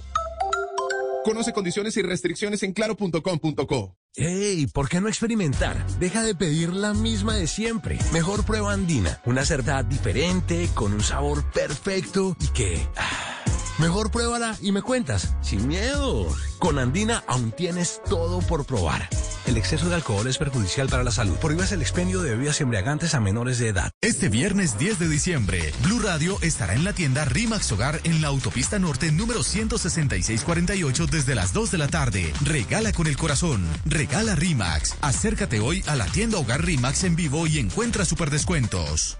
En Jack Daniels siempre hemos hecho buen whisky a nuestra manera, pero hay algo que en Jack no podemos hacer por ti, hacer que lo que vivas valga la pena. Haz que cada momento cuente. Jack Daniels, make it count. Prohíbas el expendio de bebidas embriagantes a menores de edad. El exceso de alcohol es perjudicial para la salud. 40% de alcohol en volumen. El que se las da de vivo comprando o vendiendo productos sabiendo que son falsificados está poniendo en riesgo su vida y la de los demás. Cuidado con quien se cree muy vivo. Queremos que sigas vivo. Numeral Yo Cuido Mi Salud. Numeral Yo Compro Legal. Una campaña para tu bienestar. Andy, más país. Quiero en esta Navidad salud, amor, prosperidad, berraquera, esperanza y las sonrisas al cenar. La familia Mi Fortuna es el mejor regalo. La Lotería Boyacá y su gran extraordinario nos premia y da felicidad en este fin de año. Es hora de encontrarnos otra vez. El Festival de Vuelos de Turkish Airlines ha comenzado. Reserve su vuelo con Turkish Airlines entre el 27 de noviembre y el 12 de diciembre para vivir una comodidad única en ruta a los destinos más emocionantes a precios muy especiales. Aplican términos y condiciones. Para obtener más información sobre nuestras normas de viaje visite turkishairlines.com.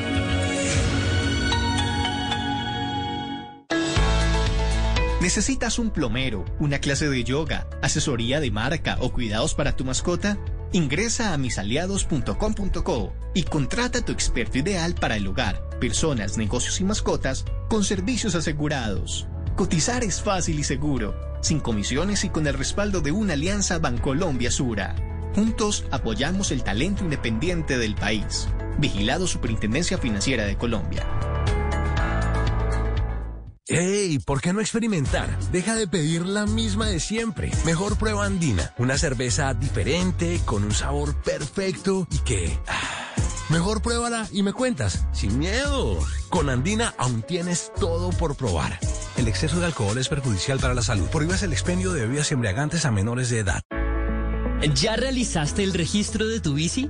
Recuerda que a partir del 2 de enero todos los ciclistas de Bogotá deberán cumplir con este requisito.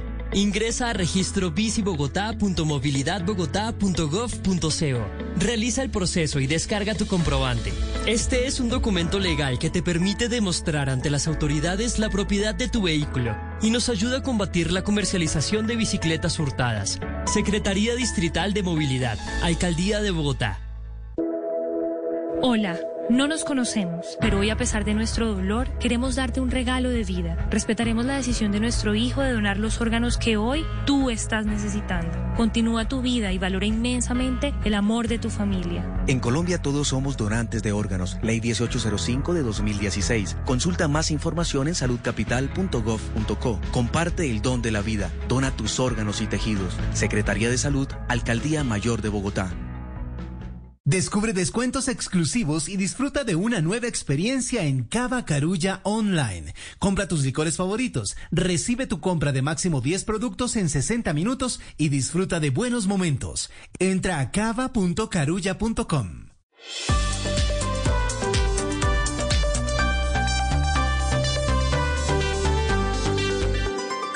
Estás escuchando Blue Radio y bluradio.com.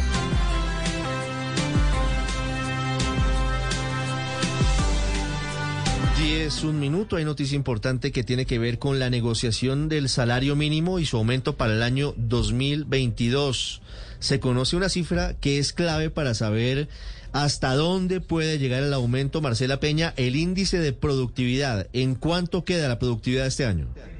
Ricardo, oyentes, buenos días. La productividad va en 1.19% de acuerdo con los cálculos del DAN. Esto viene a ser un piso para la negociación. Hay que decir que este es el dato de productividad total y falta en unos pocos minutos la revelación del dato de productividad de los trabajadores es el que los sindicatos quieren que se tenga en cuenta este año. Esa productividad se suma a la inflación, que como ustedes saben ya está muy cerca del 5%, superándolo incluso en los últimos 12 meses, de acuerdo con las últimas mediciones también del DANE.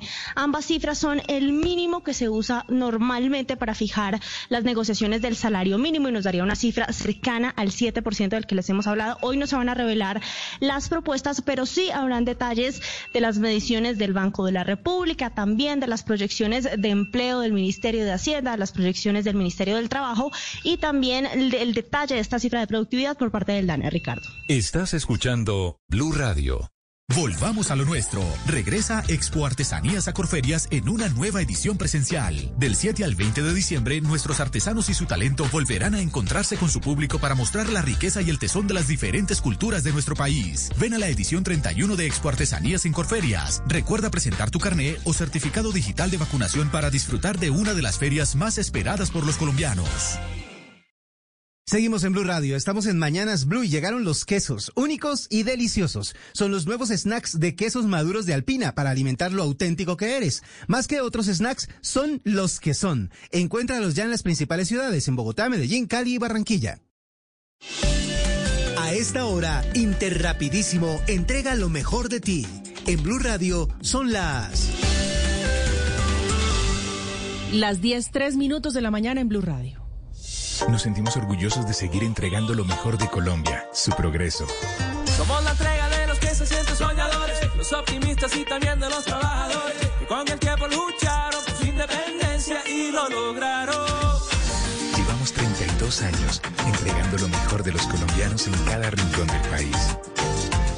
Y no pares de sonreír, es la esencia de nuestro país. Entregamos lo mejor de ti.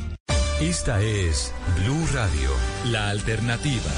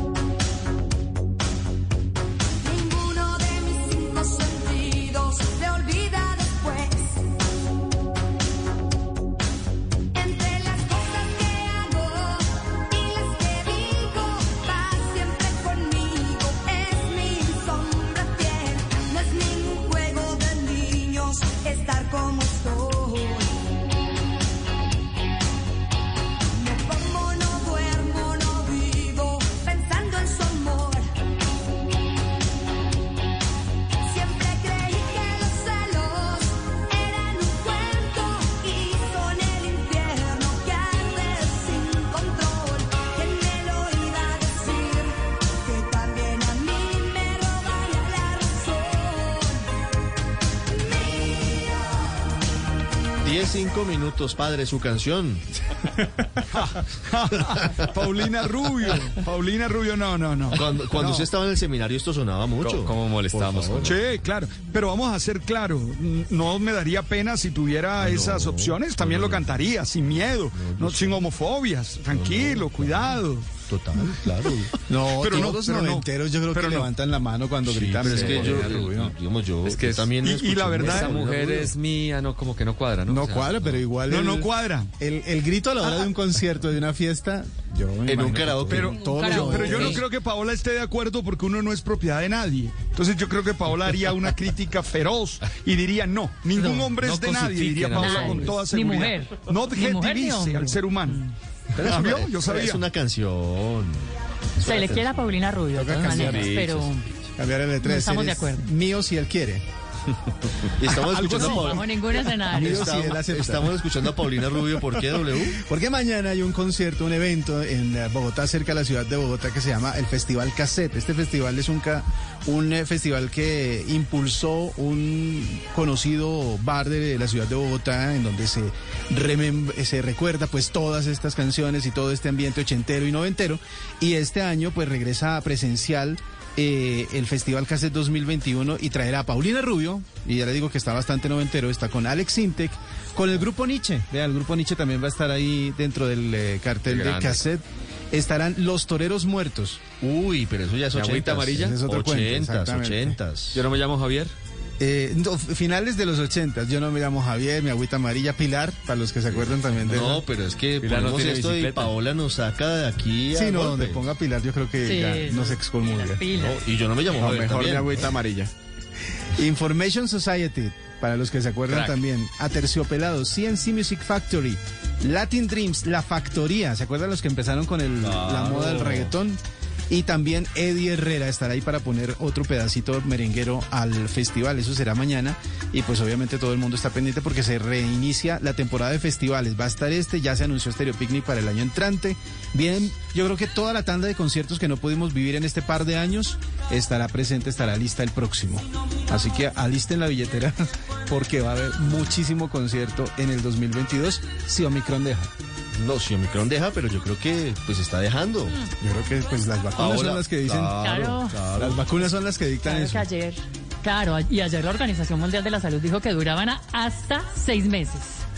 Ah, bueno. La protección.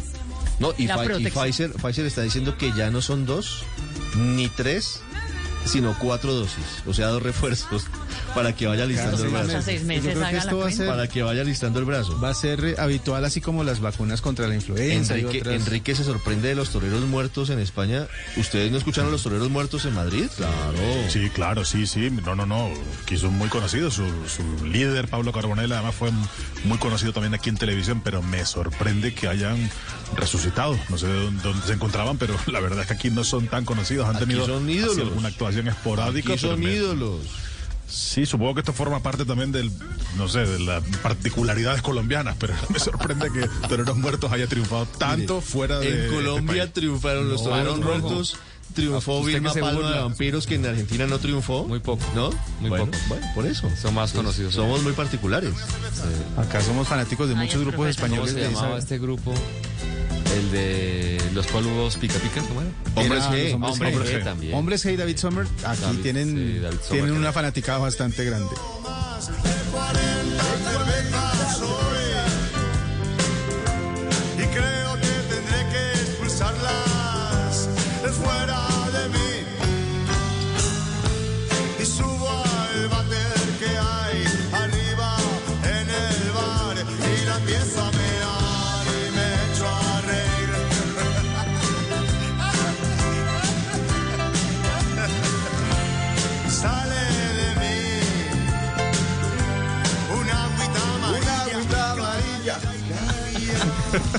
Pero ¿por qué cantan con delay? Lo mismo le pasa a Aurelio. Cantan.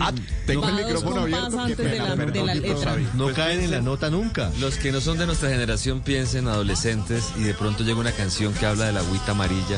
Eh, imagínense lo que nos pegó esta canción. Sale de todos eran muertos de la risa, todos tomando el pelo, poniéndolo en el Renault 18 a todo volumen. Chiste de primaria. Claro, agüita amarilla.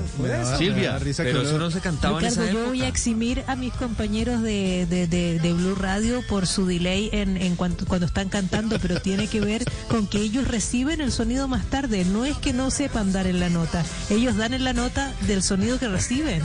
Gracias por ese Problemas- salvavidas, Silvia. Problemas Gracias. de la, de la, de ¿Te la- das cuenta? Gracias, Eso es así de claro. gracias. Cantamos bien, cantamos bien. Claro. Pero entonces mal, invitarlos a la cabina. El problema es el delay.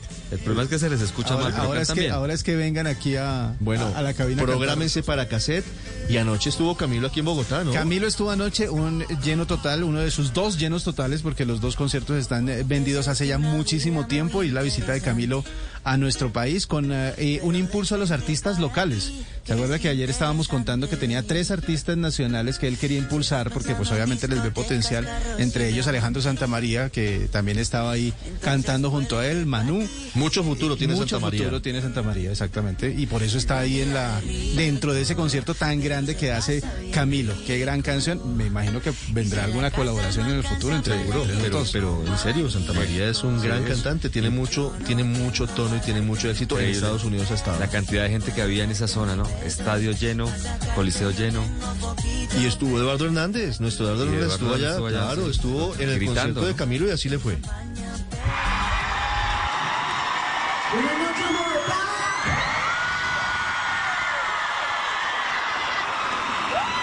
Este no es un concierto cualquiera.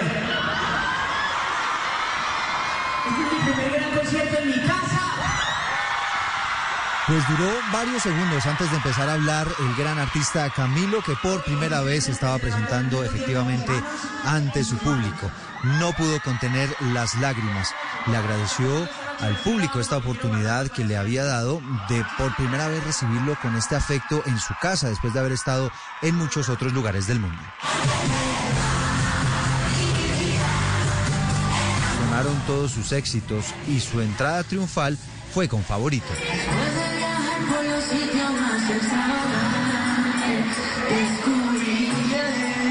Fue muy versátil en la presentación de sus canciones, algunas incluso las cantó sin la banda y dio muestra de su enorme talento vocal.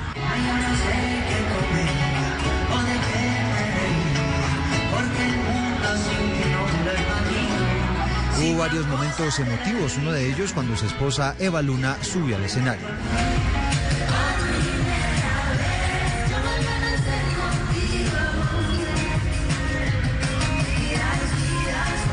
Inclusive Camilo subió a un niño de nueve años, le pidió que nunca dejara de soñar.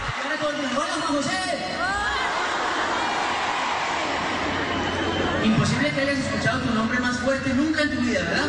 Es la primera vez que oyes tu nombre así de fuerte. Sí. El mío también, Pedro. Juan, ¿cu- ¿cuántos años tienes tú? Nueve. Yo quiero que tú te acuerdes que yo te dije que cuando tú tenías nueve años, yo te dije que eso que tú estás soñando, lo puedes alcanzar.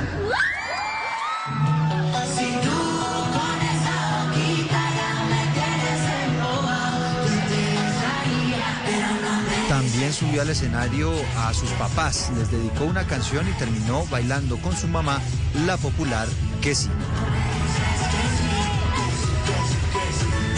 Dijo Camilo en el concierto que en ninguna otra parte del mundo se pasa tan rico en Navidad como en Colombia y hasta le rindió un homenaje a nuestras tradiciones.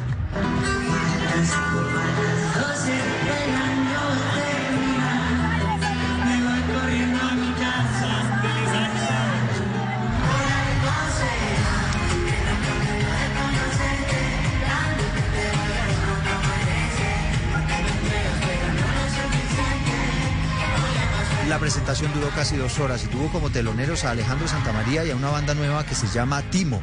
Esta noche Camilo se vuelve a presentar en el Movistar Arena, donde se suponía iba a tocar por primera vez, era su concierto original, pero ante la cantidad de fanáticos que querían verlo, pues abrió esta segunda fecha que terminó siendo un día antes. Esta es la primera vez que Camilo se presenta en Colombia, en su gira ya había estado en España, en Estados Unidos, en Suiza, en Francia, en Italia, en el Reino Unido, en Alemania y en Puerto Rico. Este fin de semana, de hecho, viaja a Argentina, donde tendrá cinco presentaciones, todas con lleno total, y sin duda Camilo es actualmente uno de los grandes artistas, uno de los más importantes que tiene nuestro país.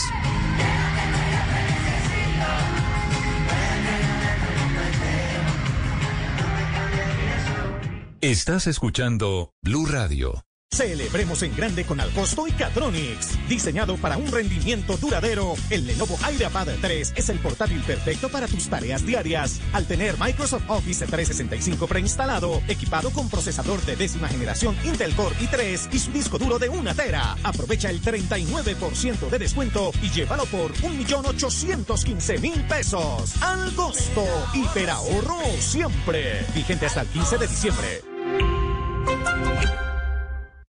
Seguimos a esta hora en Blue Radio. Estamos acompañándolos en Mañanas Blue y llegaron los quesos, únicos y deliciosos. Son los nuevos snacks de quesos maduros de Alpina para alimentar lo auténtico que eres. Más que otros snacks, son los que son. Encuéntralos ya en las principales ciudades, Bogotá, Medellín, Cali y Barranquilla.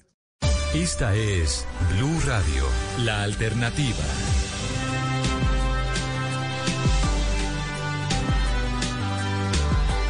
Sigue movida la política. Estamos esperando grandes noticias el día de hoy. Se firma el contrato para el desembolso de la póliza de Mafre con eh, EPM para solventar eh, la deuda de Hidroituango. Habrá noticia importante desde la JEP sobre falsos positivos y hay noticia política en segundos, pero antes no me puedo ir sin su tarea, padre, para este fin de semana. Oiga, para este fin de semana un momento de reflexión, un momento de oración, un momento de, de serenidad ahí en la familia. Creo que agradecer y comenzar a, a orar es un buen momento también. Entonces, ge- genere un espacio chiquito con su familia para hacer alguna oración, para hacer alguna meditación. para la espiritualidad, padre, que es importante siempre. 10-16, Felipe, esto se sigue moviendo. Nos confirman que renuncia Carlos Fernando Galán al Consejo de Bogotá. Hasta ayer había dicho que no, pero en minutos oficializa su renuncia al Consejo de la capital del país. Si eso es así, Felipe, aunque no nos lo confirma, seguramente es porque va a encabezar la Pues- lista al Senado del nuevo liberalismo. Pues por supuesto, porque, mm, porque de otra manera, ¿para qué iba a renunciar?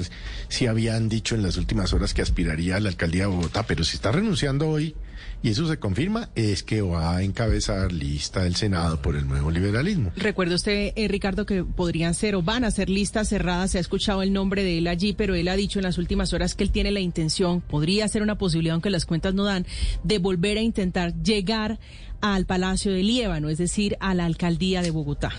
Pero es que le falta mucho tiempo. Le falta mucho tiempo, pero recuerde usted que él dijo que tiene la intención de seguir trabajando en Bogotá, en el Consejo, y que eventualmente aspiraría por una tercera vez a la alcaldía de Bogotá. Bueno, pero entonces renunciaron cinco concejales de Bogotá, Carlos Fernando Galán, Jeffer Vega, Andrés Forero van tres, Carolina Veláez van cuatro y Andrea Padilla van cinco. Cinco de cuarenta. Es un golpe duro para el Consejo de Bogotá. Renuncias buscando el Congreso de Colombia. 10, 18 minutos. Estás escuchando Blue Radio. En el Banco Agrario queremos hacer las cosas más fáciles para tu pyme o empresa. Por eso te ofrecemos la mejor financiación para que pagues las cesantías de tus empleados hasta el 14 de febrero de 2022. Aprovecha nuestras tasas de interés preferenciales, desembolso ágil y atención personalizada. Para más información, comunícate con la línea de atención Contacto Banco Agrario 018 915 y en Bogotá 594 8500. Banco Agrario de Colombia, entidad bancaria, vigilado superfinanciera de Colombia. En el marco del Festival Llanero Mitos y Leyendas de Villavicencio, Voz Populi estará en vivo este viernes 10 de diciembre, conociendo la cultura, la gastronomía y todo lo que nos ofrece esta hermosa tierra llanera. Acompáñanos desde el Parque Los Fundadores de 4 a 7 de la noche. Invita Alcaldía de Villavicencio y el Instituto de Turismo Municipal.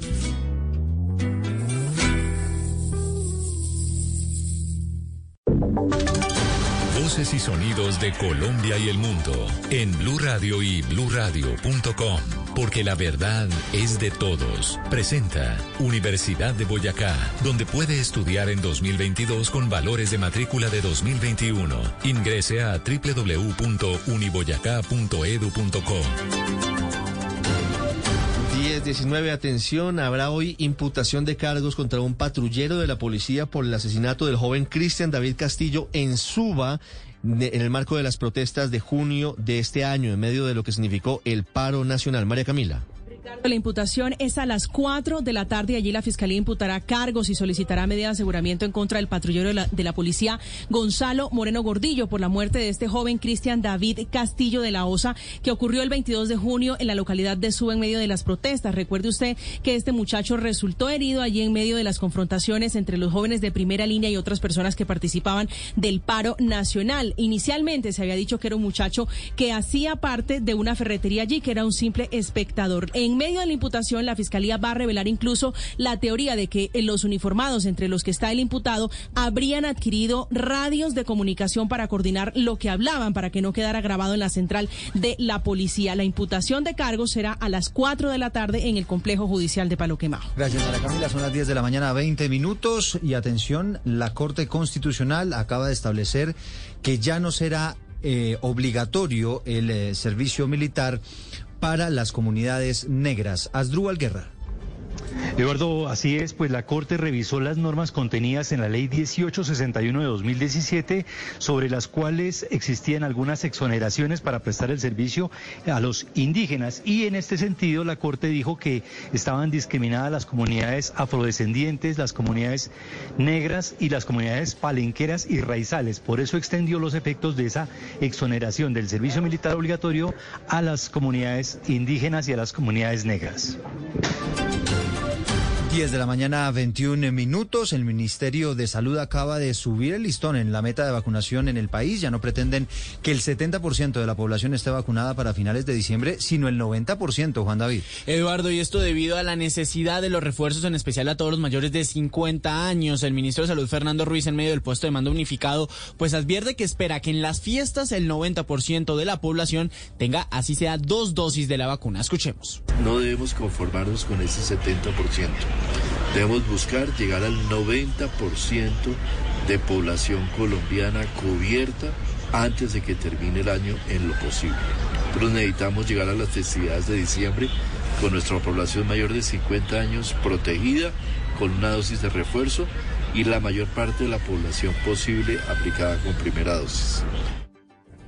Uno de los objetivos eh, también del Ministerio de Salud es crecer en la vacunación a mayores de tres años, porque a partir de 2022 es necesario la presencialidad al 100% de todas las personas. Y a las 10 de la mañana, 22 minutos, le negaron al exdirector del DAS, al general en retiro Miguel Maza Márquez, una tutela con la que pretendía que no se le obligara a acudir presencialmente a las audiencias en la Justicia Especial de Paz. Mateo Piñeros. La sección de revisión de la JEP le negó una tutela al exdirector del DAS, el general en retiro Miguel Maza Márquez, en la cual argumentaba que no se le podía obligar a presentarse de manera presencial a las diligencias a las cuales fue citado en el marco de las investigaciones del caso 06, que investiga en esa jurisdicción los crímenes cometidos en contra de los miembros del partido Unión Patriótica. Maza Márquez había sido citado el pasado 23 de noviembre en la JEP para que explicara si tenía conocimiento sobre la participación de agentes del DAS en los crímenes cometidos contra los miembros de este partido de izquierda. Con esta decisión se da luz verde para que las audiencias que habían sido suspendidas con esta tutela puedan reanudarse de manera presencial. Mateo, gracias. Y a las 10.23 les contamos que hay indignación en el Chocó por el caso de una mujer que amenazó a su hijo de seis años con un machete, aparentemente porque el papá del niño la dejó. Héctor Santamaría. Pues Ricardo y Eduardo, un video grabado por la misma mamá, si se le puede llamar así, se observa el terror del pequeño niño de seis años de vida que lo despierta amenazándolo con un machete en el cuello, porque al parecer el papá del niño no quiso seguir la relación sentimental. Este lamentable caso ocurrió en Pie de Pató, esto es en el Alto Baudó de Chocó, y ya fue intervenido eh, por el Instituto Colombiano de Bienestar Familiar. Gloria Rentería es de esta institución en el Alto Baudó de trasladar el niño a otra ciudad, dado que allá hay un familiar de que, que se puede hacer cargo de él. Y lo que viene de Bienestar Familiar señalaron que activaron la ruta de atención mientras que la madre del niño, identificada como Anadelis Gómez, tendrá que responder ante la ley por el delito de violencia intrafamiliar. Eduardo. 10 de la mañana, 24 minutos. Está por comenzar el evento en la Contraloría General, donde se va a hacer oficial el pago de la multa de la Contraloría, algo que podría dar eh, vía libre para que continúe el proyecto de Hidroituango. Recordemos que allí está participando el presidente Iván Duque. El senador Efraín Cepeda dice que hay acuerdo para aceptar las objeciones del presidente Iván Duque frente a la, ya, la, la ahora llamada ley Mordaza. Vanessa Saldarriaga.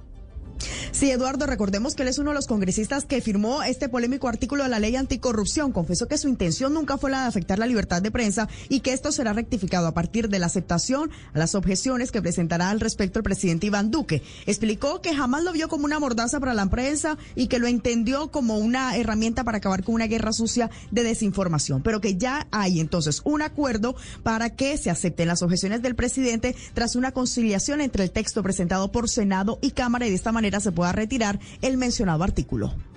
Estás escuchando Blue Radio. Estudia en la Universidad de Boyacá en 2022 con valores de matrícula de 2021. Fórmate con alta calidad académica en modernas instalaciones y con programas innovadores que amplían tu futuro laboral. Inscríbete a través de nuestro sitio web www.uniboyacá.edu.co o comunícate a los teléfonos 317-400-3603 y 608-745-0000 e inicia la mejor experiencia de tu vida. Universidad de Boyacá, más cerca de tus sueños. Institución sujeta a inspección y vigilancia por el Ministerio de Educación Nacional. Celebremos en grande con Alcosto y Catronics. Diseñado para un rendimiento duradero, el Lenovo IdeaPad 3 es el portátil perfecto para tus tareas diarias. Al tener Microsoft Office 365 preinstalado, equipado con procesador de décima generación Intel Core i3 y su disco duro de una tera. Aprovecha el 39% de descuento y llévalo por 1.815.000 pesos. Al costo, hiperahorro siempre. Vigente hasta el 15 de diciembre.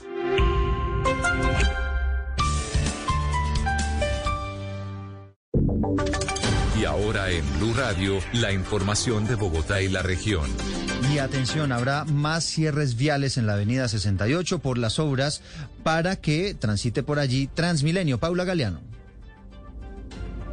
A partir del próximo lunes 13 de diciembre, la avenida 68 entre la autopista sur y la calle 18 sur estará cerrada sentido norte-sur durante ocho meses por obras para el metro de Bogotá. Los vehículos que transitan por esta zona continuarán realizando sus recorridos por el mismo corredor, esto sobre la calzada rápida y sobre el contraflujo implementado en la calle 34 sur y en la calle 42 sur.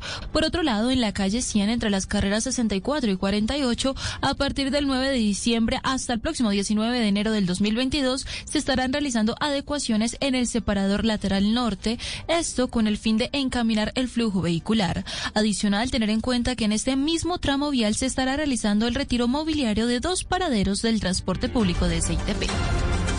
Y atención porque la excombatiente de las FARC, Victoria Sandino, no tendrá el aval del Partido Comunes para que siga en el Congreso. Kenneth Torres. Fuentes muy cercanas al Partido Común le informaron a Blue Radio que los congresistas de esta colectividad, Bencol Biojó y Victoria Sandino, no tendrán el aval para continuar en el Congreso para las elecciones del 2022. La decisión se tomó luego del noveno pleno de los comunes realizado hace unos meses, en la que participaron más de 80 miembros de esta colectividad y tomaron esta decisión. En los últimos días, los congresistas Victoria Sandino y Bencol Biojó habían solicitado al partido que se realizara una decisión, pero esta aún no ha sido resuelta. Por otro lado, Blue Radio pudo establecer que las listas al Senado la encabezará Julián Gallo, más conocido como Carlos Antonio Lozada. También seguirá Sandra Ramírez y Pablo Catatumbo. En el caso de la Cámara por Bogotá estará Sergio Marín, por el Valle Marcos Calarcá, en la Cámara por el Santander Jairo Cala y Cámara Antioquia Ancísar García, quien era conocido como Pedro Baracudo. La inscripción de los candidatos al Congreso por parte de las FARC está previsto que sea este domingo 12 de diciembre en Corferias, en la que estará la conocida orquesta Los Hispanos.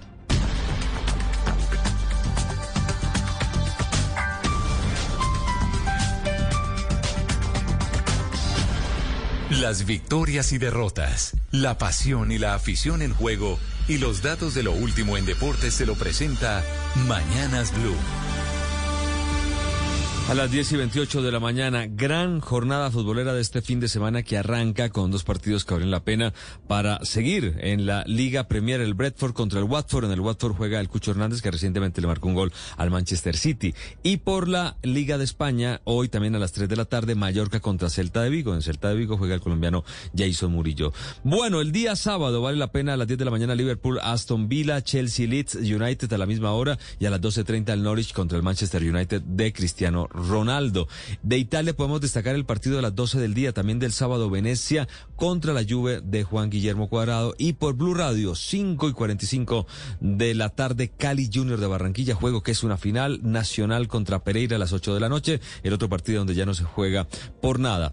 El domingo habrá un momento especial porque a las 3 de la tarde se juega el gran partido del Real Madrid contra Atlético, ¿no? El gran derby madrileño que hoy toma mucha importancia. Pero tres horas antes el Napoli jugará contra Empoli, allí donde está David Ospina, a las 2 y 45 el PSG contra el Mónaco. Y en el fútbol colombiano estaremos a las 5 de la tarde con Alianza Millonarios y a las 7.30 América Tolima, partidazos del cuadrangular B de las semifinales del fútbol colombiano. Hasta aquí la información deportiva en Mañanas Blue.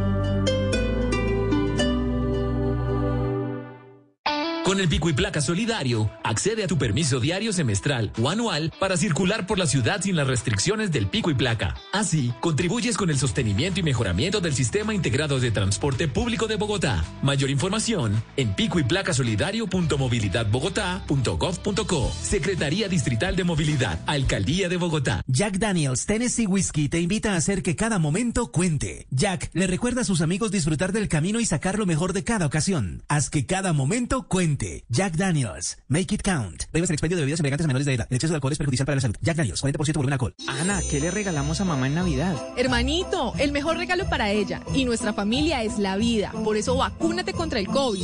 En estas fechas de reencuentros no te expongas ni los expongas a ellos. ¡Qué regalazo! Sí, es más, te acompaño por tu primera dosis. Yo me pongo la segunda y acompañamos a mamá para que reciba su dosis de refuerzo. En Navidad, Bogotá está mejorando con vacunación. Conoce los puntos habilitados en www.saludcapital.gov.co. Alcaldía Mayor de Bogotá. Don Camilo, la de siempre, por favor. Siempre.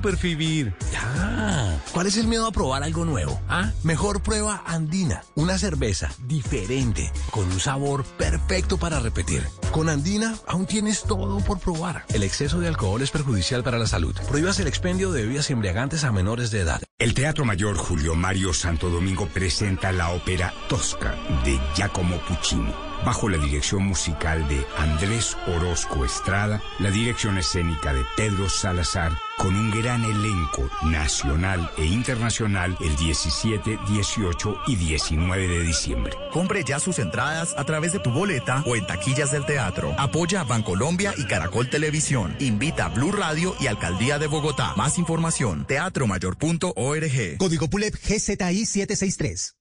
¿Sabías que con la tarjeta personalizada tu llave puedes viajar a crédito? Si te quedas sin saldo, no importa. La tarjeta Tu llave te presta hasta para dos viajes, los cuales se descontarán en tu próxima recarga. Bogotá está mejorando. Transmilenio, Alcaldía Mayor de Bogotá. Y a esta hora en Mañanas Blue les tengo información muy importante para usted y para todos los oyentes, Camila, porque no sé si sabían, pero en tiendasya.com.co con el código Blue30 ustedes recibirán el 30% de descuento. Así que los invito para que salgan ya a pedir sus licores y cervezas favoritas con este súper descuento y ya van a ver cómo les llegan heladas en cuestión de minutos y además el domicilio les sale completamente gratis. Así que ya saben, pidan en tiendasya.com.co con el código Blue30 y se les soluciona el plan que tengan hoy con los amigos. Para que disfruten de una Club Colombia doble malta bien fría o para los deportistas una Michelob Ultra para celebrar. Recuerden, el exceso de alcohol es perjudicial para la salud. Prohíbase el expendio de bebidas embriagantes a menores de edad. Aplica términos y condiciones. Consúltelos en www.tiendasya.com.co. Mantén tu negocio conectado en esta Navidad con la velocidad gemela de ETV. Compra un plan de internet fibra óptica de ETV Negocios con 80 megas desde 79,900 pesos y recibe dos meses sin costo. Llama ya 601-371-4000. Oferta válida para clientes nuevos del 1 de diciembre de 2021 al 15 de enero de 2022. Exclusiva para las localidades de Suba, y Ciudad Bolívar. Aplican términos y condiciones.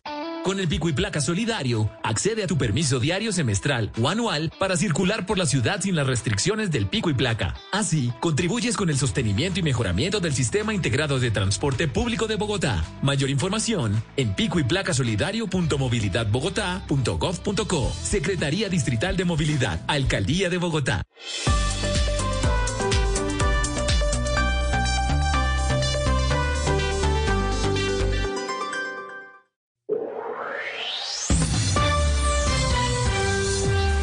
De mañana sigue el debate de ideas entre personajes, noticias y música.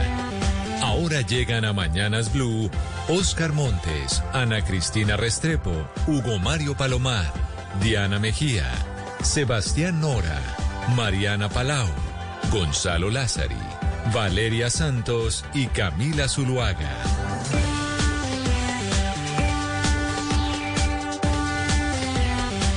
Son las 10 de la mañana, 34 minutos y aquí estamos conectados con ustedes. Seguimos en Mañanas Blue, vamos hasta la una de la tarde. Es viernes, en Bogotá está haciendo un sol espectacular. Ya me dirán mis compañeros de la mesa de trabajo cómo está el día en el resto de ciudades del país y los que están fuera de Colombia también para que nos cuenten cómo está el clima en donde usted se encuentra. 301-764-4108. Esa es nuestra línea de WhatsApp. Ahí usted nos escribe, se comunica con nosotros, nos puede enviar cualquier tipo de mensajes. Hoy viernes 10 de diciembre, don Gonzalo Lázari, y creo que es bueno de empezar, a, es buena hora para poner música. Pero por supuesto, Camila, es diciembre, es viernes y como usted menciona, el sol sale en Bogotá, pero también en Panamá, en donde me encuentro. Ha llegado el verano a la ciudad capital, al país centroamericano, un sol radiante sin una nube sobre el cielo. Y yo me quiero ir para el año 1994, Camila, porque por aquel año usted y yo íbamos a verbenas. Yo no sé si así le llamaban ustedes en Colombia, pero en Venezuela se le llamaban verbenas a esas fiestas que se hacían en la escuela, en el colegio, un sábado sábado familiar. Eh, pues en mi colegio, como mi colegio, en mi colegio se llama la verbena del trébol, pero realmente en la mayoría de colegios de Colombia se llama el bazar. Ah, perfecto. Bueno, digámosle bazar o verbena. bueno, yo no sé, habían eh, eh, los pollitos de colores, había música, la familia, bueno, en fin.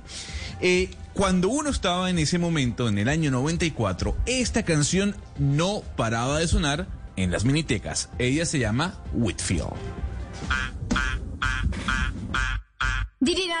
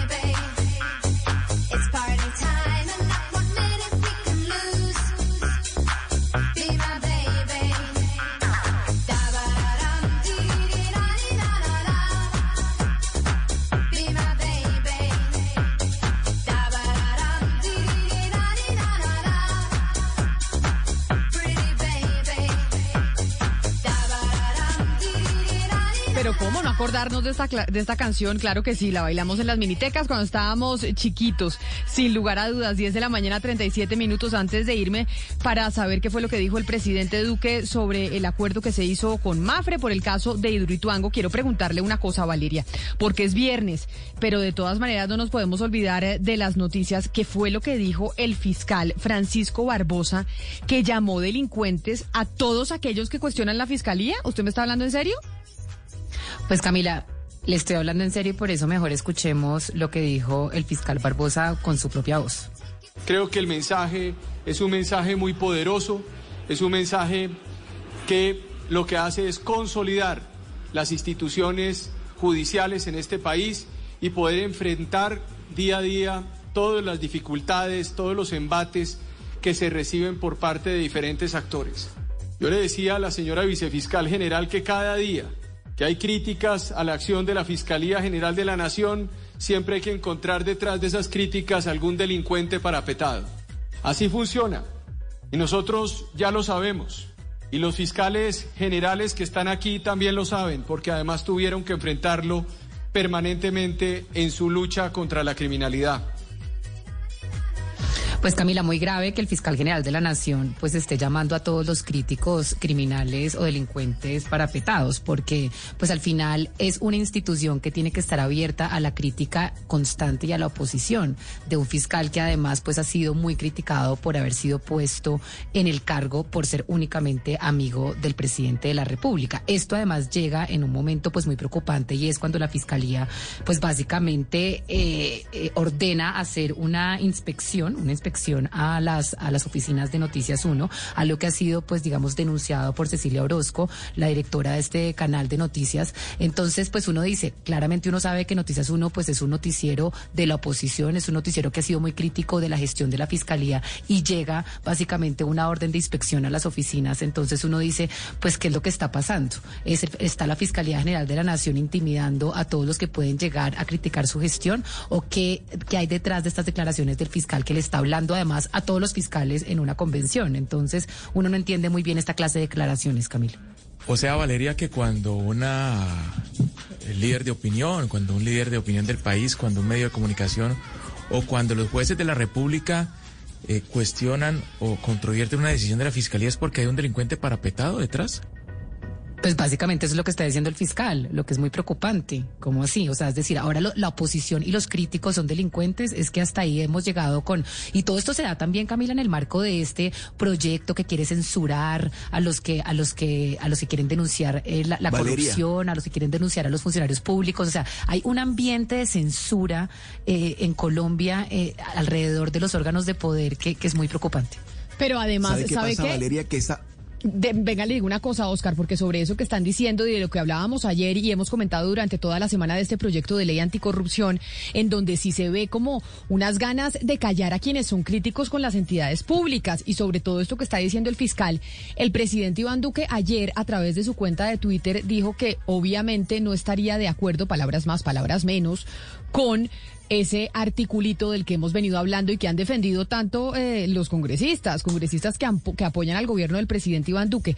Pues estaba viendo un trino del senador Rodrigo Lara, del que tanto habló ayer su copartidario, que defendía a capa y espada ese artículo y eso que aprobaron en el Congreso de la República, decirle al presidente Duque que no debe objetar la ley, que lo que debe es exigirle a su bancada que hunda el proyecto o que hunda, no sé si se puede hundir el, el, la el articulito solamente y no, el proyecto. Lo que puede pasar, porque Camila, dice, es porque que- mire Valeria, lo que dice es que objetar el proyecto es mandarlo a la Corte Constitucional y eso es un proceso que toma más de un año para que lo declaren inconstitucional. Y un año y nosotros en, en época electoral, entonces, eh, ¿eso queda aprobado o no aprobado o toca esperar la decisión de la Corte?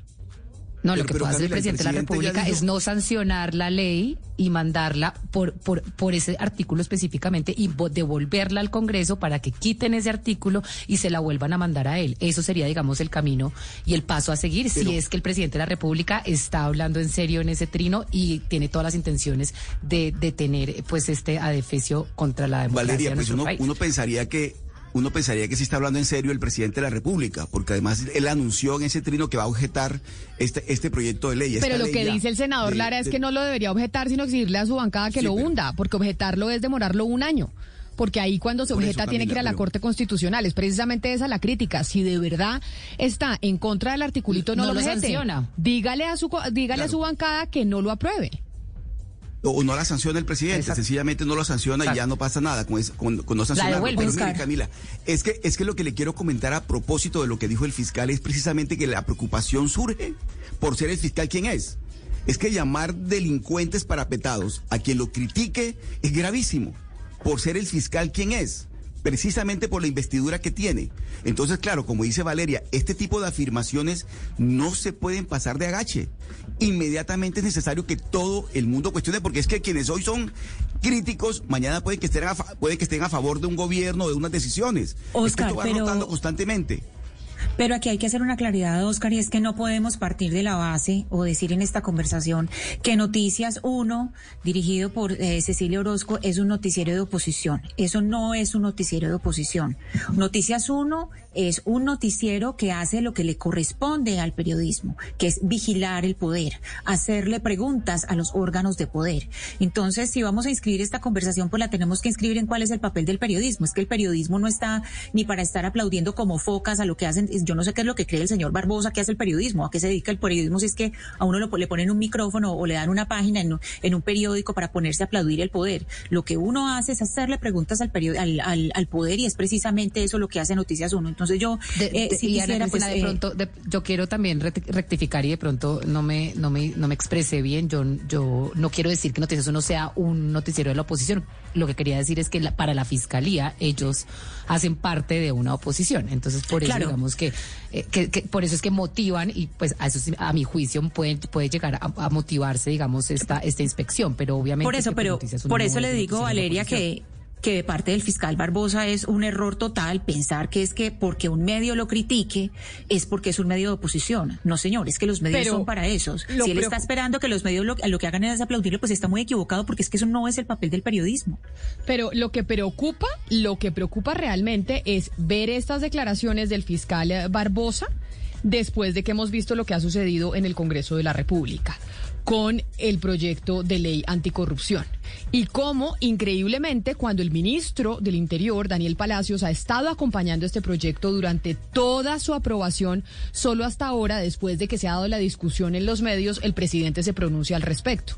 ¿Por qué no lo hicieron antes? Es como si hubiera una intención de verdad de no tener ningún tipo de crítica. Y la democracia es eso, tener críticas. Y sabe que Ana Cristina creo que también es importante de parte del gremio de los periodistas, de los veedores, de las organizaciones sociales, también hacer una autocrítica de por qué razón en el Congreso de la República hay esa como esas ganas de querer callar a la prensa, no solo porque haya un ímpetu antidemocrático, sino porque seguramente también en muchas oportunidades se han cometido errores. Y eso también es importante tener la conversación al respecto. Sí, eh, Camila, pero también hay, hay que tener en cuenta que es que esto hay que sacarlo de la conversación judicial. Es decir, si vamos a tener que sea, que si vamos a emprender algo sea una conversación, pero que no todo tenga que terminar en un juzgado con abogados de por medio, porque es que de, ahí parte toda esta, digamos, todo esto que estamos hablando que es eh, un completo quebrantamiento entre ese diálogo eh, que debe haber entre las instituciones y la prensa. Y diálogos en el sentido de un momento, yo estoy haciendo mi trabajo, que es vigilarlo usted, usted haga su trabajo y podemos entre los dos estar conversando, pero no le tenemos que meter abogados a todo en la mitad es que esto, esto es eh, absurdo y ayer pues cuando hablamos con el señor eh, Sitzman y, con el panel que tuvimos vimos perfectamente lo que pasa en otras sociedades cuando empiezan con este tipo de articulitos y de proyectos, que lo que hacen es minar la libertad de prensa y que no es que nos estemos protegiendo entre periodistas, no, lo que estamos protegiendo es la libertad de información que es necesaria para las democracias. Nos están reportando los oyentes cómo está el clima en cada una de las ciudades en donde nos están escuchando. Nos escriben a través del 301 764 Eduardo desde Cincelejo nos dice que en Sucre está despejado y el sol radiante. Qué delicia. En cambio, Paola nos dice desde Canadá que en Ottawa están a menos 7 grados, pero que la sensación es de menos 14. Un saludo y le mandamos un abrazo muy calientito. También en Medellín, Lin Jenit nos dice Ana Cristina que está soleado en Medellín, que están teniendo ustedes un día muy bonito. 23 grados, el solecito está afuera, despejado, divino está el día hoy. Y también desde Boyacá, Miguel dice que está en un municipio que se llama Labranza Grande y que tiene una temperatura de 24 grados centígrados. No, bueno, tenemos días, ah, ah, eh, exceptuando la pobre que está en que está en Canadá, que nos dice que la cosa está un poquito un poquito fría. Ya vamos a seguir haciendo reporte de lo que nos digan los oyentes sobre cómo está el clima donde ustedes están ubicados. Por lo pronto quiero irme con María Camila Roa porque tenemos eh, noticia. María Camila, que tiene que ver con Hidroituango y lo que ha dicho el eh, presidente Iván Duque a propósito de Mafre y EPM que acaban de firmar el compromiso de pago de los 3.9 billones de pesos que hacen parte de la sanción de la Contraloría, un hecho que podría desenredar pues todas las obras de la hidroeléctrica.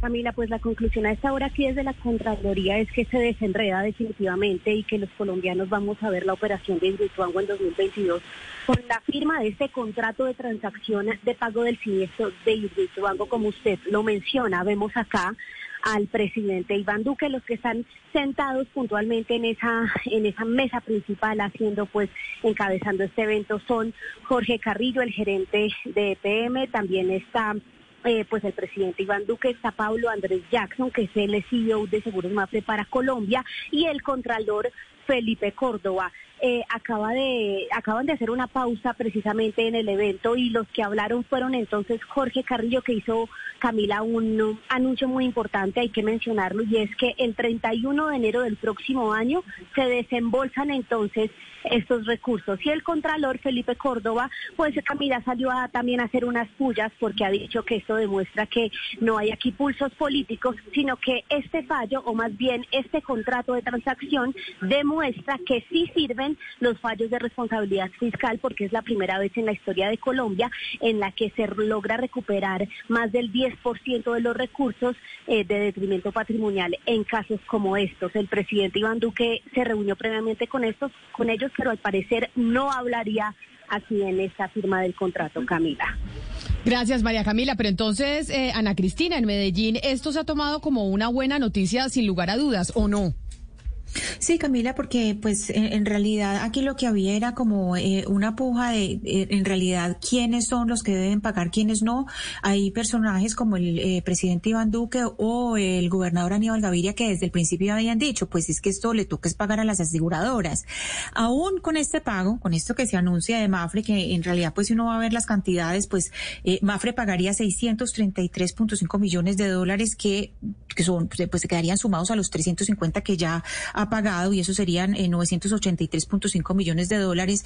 Eso lo pagaría Mafre, pero por ejemplo, el alcalde Daniel Quintero insiste en que los que son responsables, estas 26 personas eh, naturales y jurídicas que aparecen en el, en el fallo de Contraloría en segunda instancia, que esas personas deben pagar, porque se supone que ya con el pago de la, pues de, pues de, de, este pago de Mafre, pues ya quedarían libres de eso. El, el alcalde Quintero dice que hay un detrimento posterior, que hay que pagar. Entonces, bueno, yo creo que esto es un alivio, Camila, pero no creo que sea el último capítulo, porque acuérdese que este caso de Hidroituango fue eh, la bandera de Daniel Quintero desde su misma campaña a la alcaldía. Entonces yo no creo que él se vaya a quedar acá. Él lo que dice es que los responsables deben pagar y que no es solamente, que no es solamente eh, las compañías aseguradoras.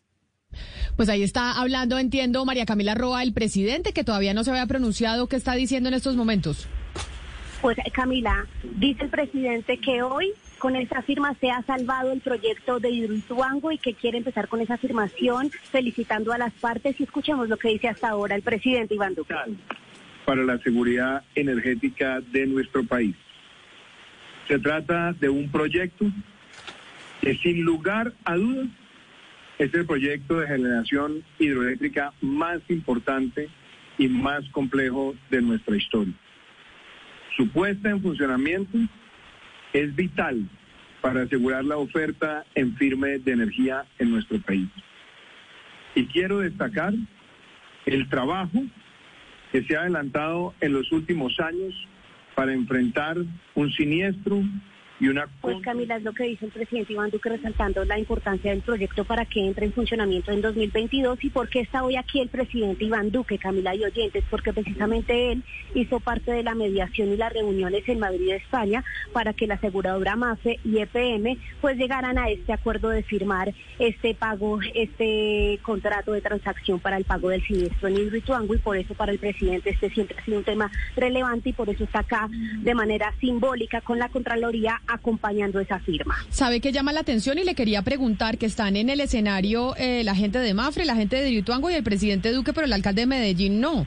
¿Por qué no, lo invitaron o por qué no estuvo? está está aquí sentado, solo que no hace parte, es decir, lo que yo veo al frente mío es cuatro sillas, las que, la que le comenté al inicio, la de Mafre, el representante de Mafre, el gerente de EPM, el presidente y el contralor, pero el alcalde Quintero sí está, solo que está sentado como en el público junto a los asistentes a la firma del contrato, pero sí está aquí presente. Gracias, María Camila. Nos escribe a esta hora a través de nuestra cuenta de Twitter Alejandra Barrios de la MOE, de la Misión de Observación Electoral, que nos menciona Valeria sobre el articulito del proyecto de ley anticorrupción que crea el delito de injuria y calumnia contra funcionarios públicos y dice ella que puede ser retirado en conciliación, que están a la espera del anuncio de la fecha de esa conciliación. Pero ahí yo tengo la duda, porque nosotros hablamos fuera de micrófonos con el señor El Hash que es el que sabe toda la normatividad de cómo funciona la legislación, y dicen, cuando ya hay un artículo en Senado, y hay un artículo en Cámara, se tiene que escoger uno de los dos, no se puede eliminar, porque o si no pueden terminar eh, pues perdiendo la investidura a los congresistas que estén conciliando, que en este caso es el, eh, el señor Lordu y el señor Abraham Jiménez.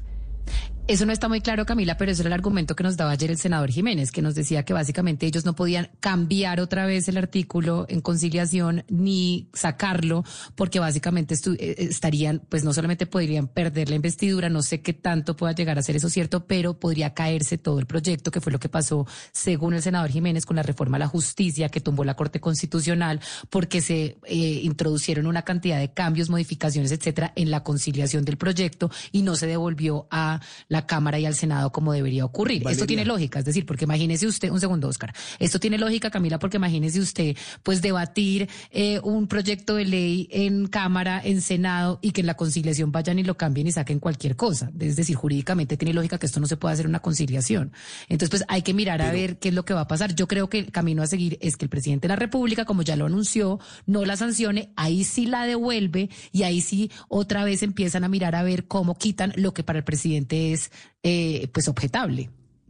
Pero retirar el artículo no está considerado, no se puede hacer, Camila. En la conciliación no se puede. Por eso, por eso es que le digo que es lo que nos dice la doctora Alejandra Barrios, pero yo tenía otra información. Eh, y además, incluso consultándolo con el hash. Acá, hay un lío jurídico y por eso es que le digo que la jugadita. Dijeron, nos, nos metieron los dedos en la boca, nos, nos empezamos a mirar lo que pasaba en cámara, en cámara lo moderaron, pero entonces ahora tenemos el nefastísimo, que es el de Senado, y el de cámara, que no es tan malo, pero que igual es malo. Pero Camila, la vía más fácil y más efectiva es que el presidente no sancione. Al no sancionar, pues no, no, tiene, no tiene vida. Entonces, de, esa manera, por supuesto que no, no, no, no, podría operar este, este artículo y esta ley de esta forma. Pero de todas maneras sí queda el precedente, Camila, de que esto que se estaba haciendo, que se estaba cocinando, y esperemos que, esté, que yo hable en pasado y esté muy bien que sea así, eh, es un mal precedente para la libertad de expresión, para la libertad de prensa en Colombia, Camila, sin duda alguna. Pues un saludo especial a la doctora Alejandra Barrios de la Misión de Observación Electoral, que muchas gracias por su sintonía. 10 de la mañana, 56 minutos. Sebastián, lo estoy viendo eh, leer un, eh, un anuncio de prensa, un anuncio de qué es lo que está viendo, mijo. De, de página completa. En casi todos los diarios del país ayer la, la publicidad de WOM, ¿la vio? No, no la vi, ¿qué dice? Pues UOMA ha desplegado una campaña publicitaria eh, quejándose de lo que dicen ellos son los abusos de Claro contra ellos. Se lo voy a leer. Página completa del espectador. No sé cuánto costará, eh, costará Pero salió solo en el espectador o en, varios, medios, de comunicación, o sea, varios medios impresos. Así es, página completa. El operador Claro ha restringido la conexión de las llamadas que hacen los usuarios de WOM a los usuarios de Claro, de forma ilegal, afectando la calidad que todos merecemos. Esto ha impactado a millones de personas que no pueden comunicarse con quienes necesitan y abajo hashtag, una, un lema publicitario, claro que siguen los abusos. Eh, todo este tema, Camila, inicia, recordemos, WOM es un operador chileno que entró al mercado colombiano en abril de este año. Sí, acaban de llegar. Sí, en cuatro meses ya lograron un millón de usuarios y tienen ya una controversia muy fuerte con Claro, que es el operador dominante, tiene más de 33 millones de usuarios. Lo que sucede es, y ya las dos empresas han interpuesto solicitudes de cambios a la CRC, que es la Comisión de Regulación de Comunicaciones que se encarga de, de dirimir estas controversias. ¿Qué es lo que dice, qué es lo que dice Claro, Camila? WOM adquirió también Avantel. Entonces lo que hace es que hace pasar las llamadas eh, de Avantel a Claro como si fueran de WOM. Y esto le sale más barato porque los operadores entrantes tienen un régimen más barato. Tienen, las llamadas son más baratas, es un régimen, digamos que subsidiado por ser un operador nuevo. Y entonces, ¿qué es lo que dice WOM? Dice, oiga, Claro restringe las llamadas entre los dos operadores, casi el 50% de las llamadas están teniendo dificultades, eh, entonces no podemos operar así, esto es anticompetitivo. Pero bueno, eh, está ahí la cuestión y está muy caliente el tema. Pues el director de estrategias de WOM Colombia, este nuevo operador de celular que como usted dice llegó a revolucionar el mercado este año, es Juan Pablo Vázquez y nos acompaña esta hora. Señor Vázquez, bienvenido. Mm, buenos días, Camila. Un saludo a toda la mesa y a la audiencia que nos oye en este momento. ¿Por qué decidieron ustedes, eh, pues, incurrir en semejante despliegue publicitario diciendo que, claro, que los engañan? Pues mira, Camila, la verdad es que la situación es bastante preocupante, como estaban explicando ahorita en la introducción de la nota. Eh, las llamadas que tratan de realizar nuestros usuarios y usuarios de Claro, que es el operador más grande y el operador dominante del país, eh, están siendo restringidas por una decisión particular por parte del operador, de los señores de Claro, Incluso en esta oportunidad, a diferencia de otro tipo de acciones que han implementado contra nosotros, en esta han estado dispuestos a perjudicar incluso a sus propios usuarios, 33 millones de colombianos que traten de realizar llamadas a WOM que no lo pueden hacer o lo pueden hacer con serias dificultades por cuenta de una decisión particular y arbitraria de parte del operador. O sea, hoy en día si usted quiere llamar de Claro a WOM, ¿no le sale la llamada o cómo funciona? La, probabilidad de que no le entre la llamada es desafortunadamente muy alta. La cantidad de quejas que nosotros recibimos en ese sentido, nuestro call es, alarmante. Evidentemente hay mucha cantidad de usuarios que necesitan comunicarse con personas de Claro y desafortunadamente por la decisión del operador pues no, no lo están pudiendo hacer. ¿Y qué les dicen a ustedes los reguladores, la gente de la CRC frente a esta queja? Porque ustedes pues esto parece una medida desesperada, ponerse a publicar eh, publicidad en prensa escrita en todo el país. Efectivamente lo es, pues la situación también es desesperada. Nosotros llegamos a este país a ofrecerle el mejor servicio que se merecen los 50 millones de colombianos y desafortunadamente pues no nos lo están permitiendo. Eh, hemos presentado las denuncias correspondientes ante la Comisión de Regulación de Comunicaciones y ante el Ministerio de Tecnologías de la Información y las Comunicaciones.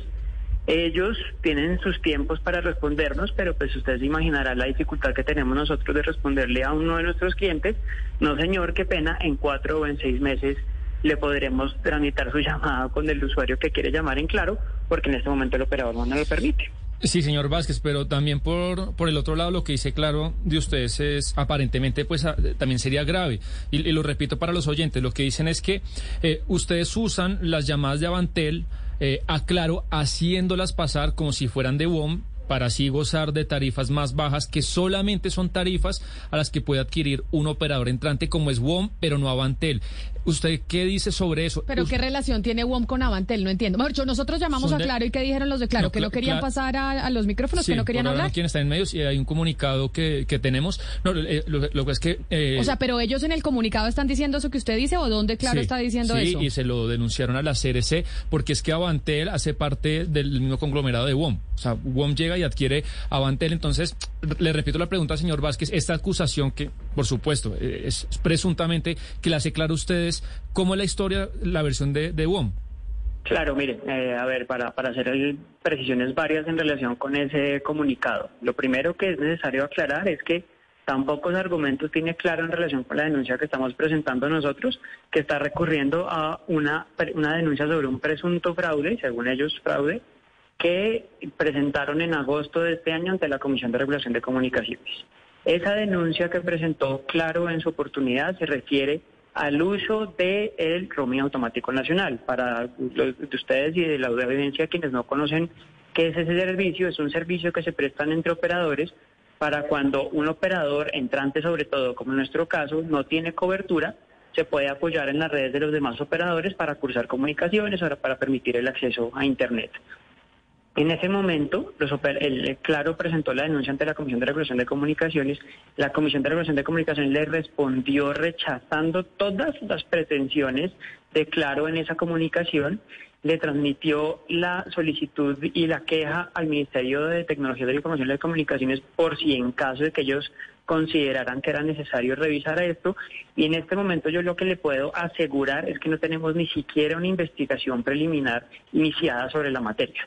Lo que sí podemos asegurarle es que la Comisión de Regulación de Comunicaciones rechazó todas las pretensiones de los señores de Claro, pero ellos, que yo no sé quién o cuándo los nombró juez, hicieron una denuncia, se la creen y adicionalmente toman determinaciones sobre eso, cuando la misma Comisión de Regulación de Comunicaciones les dijo que no, tenían ninguna razón o excusa para prestarnos el servicio de, de roaming, ni el servicio de interconexión, que es el motivo de la denuncia de este momento, en condiciones diferentes a las que obliga la norma. Y director, cuénteme una cosa, ¿ustedes en verdad qué pruebas tienen eh, que les verifique o que les diga que claro sí está inhibiendo la comunicación entre sus usuarios y las de ellos? Es decir, cuando ustedes eh, presenten esto, cuando ustedes presentan esta denuncia ante la comisión, ¿qué pruebas presentan con ella? Mira, nosotros frente a eso hemos presentado diferente evidencia. La primera, nosotros tenemos como monitorear el tráfico que debería estar pasando entre nuestra red a la red de, Claro. La regulación dice que si esos tubos, por ponerlo de alguna forma, tienen una ocupación superior al 85%, inmediatamente se debe incrementar la capacidad para que puedan cursarse más llamadas. En este momento, y llevamos ya así varios meses, estamos en el 120%. Y eso lo tenemos debidamente documentado, pruebas técnicas que se le han aportado tanto a la Comisión de Regulación de Comunicaciones como al Ministerio de, Tecnología de la Información y las Comunicaciones. Otra estadística para que ustedes hagan una idea de lo que está pasando es en, en estas primeras seis días de diciembre, 6.2 millones de llamadas que realizan nuestros usuarios, usuarios de Claro, se están quedando perdidas porque el operador decide no darles paso y no incrementar la capacidad que debería estar incrementando para que pasen todas las comunicaciones. Director Vázquez. Para el mercado. Señor, señora, perdón. Sí, pero, pero en el caso, en el caso de usuarios, eh, tanto de Claro como de otros operadores, ¿usted sabe si ha, habido alguna eh, acción eh, legal o una queja, algún ente de control? Es decir, ¿ha habido algún tipo de acción de usuarios de otros operadores por esto que usted nos está, de usuarios de otros operadores por esto que usted nos está contando? De, de otros operadores no te sabría decir. Sé que en este momento Movistar también ya solicitó una solución de controversias ante la Comisión de Regulación de Comunicaciones por un problema con claro, como para variar, relacionado con Romeo Automático Nacional. De parte de los usuarios sí te puedo asegurar que nosotros recibimos en nuestro call center llamadas permanentemente a quejarse sobre la incapacidad que tienen de comunicarse.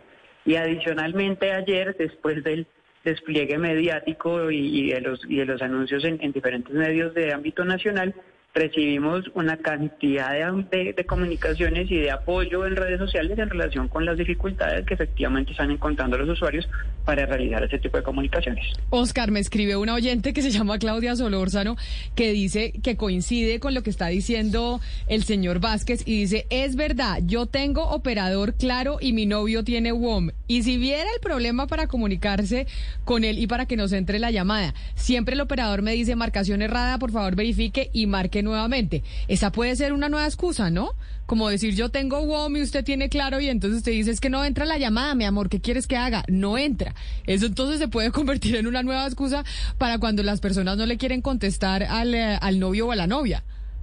No hay línea directa. No tenemos línea directa, Camila, entonces no hay comunicación. No hay comunicación. Pero, Camila, se pregunta, se pregunta uno qué hacen las autoridades en estos casos, la superintendencia, ¿no pues vigila, no controla, no regula? Hay una pelea entre privados y claro, tiene unas, unas denuncias al respecto. Eh, como le digo, entiendo, Sebastián, que quisimos hablar con Claro y Claro dice que no se va a pronunciar públicamente, que solo comunicado de prensa. Sí, eh, así es. Sin embargo, en este momento Camila me, me escribe una persona importante de Claro y me dice lo siguiente, señor González, a, ver si, señor Vázquez, perdón, eh, me dice de lo que usted me respondió inicialmente.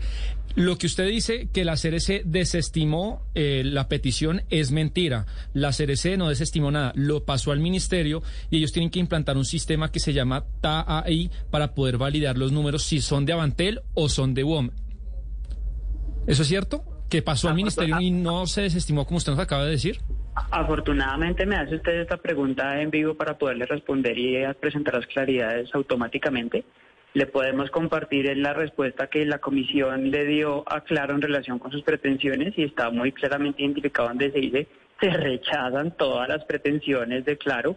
Efectivamente le dieron trámite y traslado al Ministerio TIC para que investigara lo correspondiente, lo que nuevamente insiste falsamente Claro en afirmar es que nosotros tenemos que implementar lo que usted señala ahí, es una solución tecnológica, el Current Type, eso es para identificar el tráfico de cuál de las redes está proveniendo en los casos en los que las redes se hayan integrado. Nosotros, WOM, no estamos integrados tecnológicamente con Avantel, eso lo entendió de esa forma la Comisión de Regulación de Comunicaciones, los que se rehusan a entenderlo son los señores de Claro, y insisten y de hecho en tanto en su comunicado de prensa del día de ayer como comunicaciones que han cursado con sus respectivos usuarios el día de hoy están eh, reconociendo abiertamente que no nos van a incrementar la capacidad hasta tanto nosotros nos reconozcamos que nos hemos fusionado pero pues eso me muero la pena, pero no nos pueden forzar a reconocer una situación que es completamente falsa para que ellos nos brinden un servicio que por regulación, por ley y por normas comunitarias nos tienen que compartir. Pero por eso hay algo que yo no estoy entendiendo bien, Camila, y es entonces la respuesta de Claro a no prestarles este servicio es básicamente decirle que ustedes están incurriendo en una competencia desleal con algo que no tiene nada que ver con eso. Es decir, ellos están diciendo que ellos están tomando estas acciones sin, pues, pues deliberadamente como si no existiera la autoridad. Es decir, ellos no le están diciendo a ustedes, no les están negando el hecho. Ustedes no, les están negando el hecho, ustedes les dicen, no, nosotros sí estamos permitiendo las llamadas entre WOM y Claro.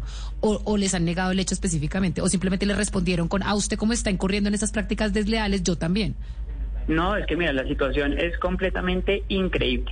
O sea, ellos, esta semana tuvimos una reunión, ellos y nosotros, en la Comisión de Regulación de Comunicaciones, y sin ningún tipo de vergüenza reconocen que ellos no nos van a dar la capacidad porque ellos consideran, ellos, no hay ninguna autoridad judicial de por medio, una autoridad competente que haya corroborado o confirmado lo que ellos están diciendo.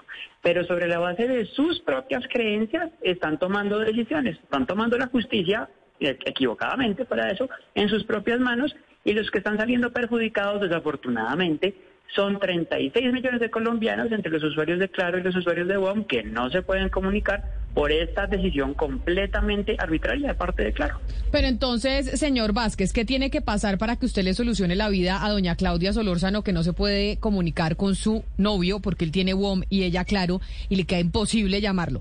¿Cómo se soluciona esto? ¿Qué tiene que pasar? ¿O cuándo se va a solucionar? Le, le puedo plantear dos soluciones. La primera que el novio tome una mejor decisión y se porte a WOM, que va a tener un excelente servicio. Y si quiere mantenerse en claro, a pesar de las acciones que toma el operador, necesitamos que Claro acepte cumplir con la regulación y con la ley y nos incremente la capacidad que tenemos que cruzar para, para, cruzar el tráfico entre ellos y nosotros. Esas son las dos alternativas que tenemos. Estamos recurriendo a todas las autoridades para que se tomen cartas en el asunto. De esto hemos hablado con la Comisión de Regulación y Comunicaciones y con el Ministerio y esperamos tener una solución pronto. En nuestras manos, desafortunadamente, no tenemos más sino levantar la mano, hacer la alerta y exigir que nos cumplan con las condiciones legales y regulatorias que se deberían estar cumpliendo. Pues señor eh, Juan Pablo Vázquez, director de estrategia de WOM Colombia, gracias por explicarnos, bueno, ese despliegue publicitario que vimos ayer, enviando ustedes un mensaje diciendo que claro que los estaban engañando a ver qué dicen las autoridades y pues invitamos a claro, los micrófonos están abiertos porque también los llamamos para, para conocer eh, su posición frente a esta andanada publicitaria que envió WOM el día de ayer. Mil gracias y feliz día.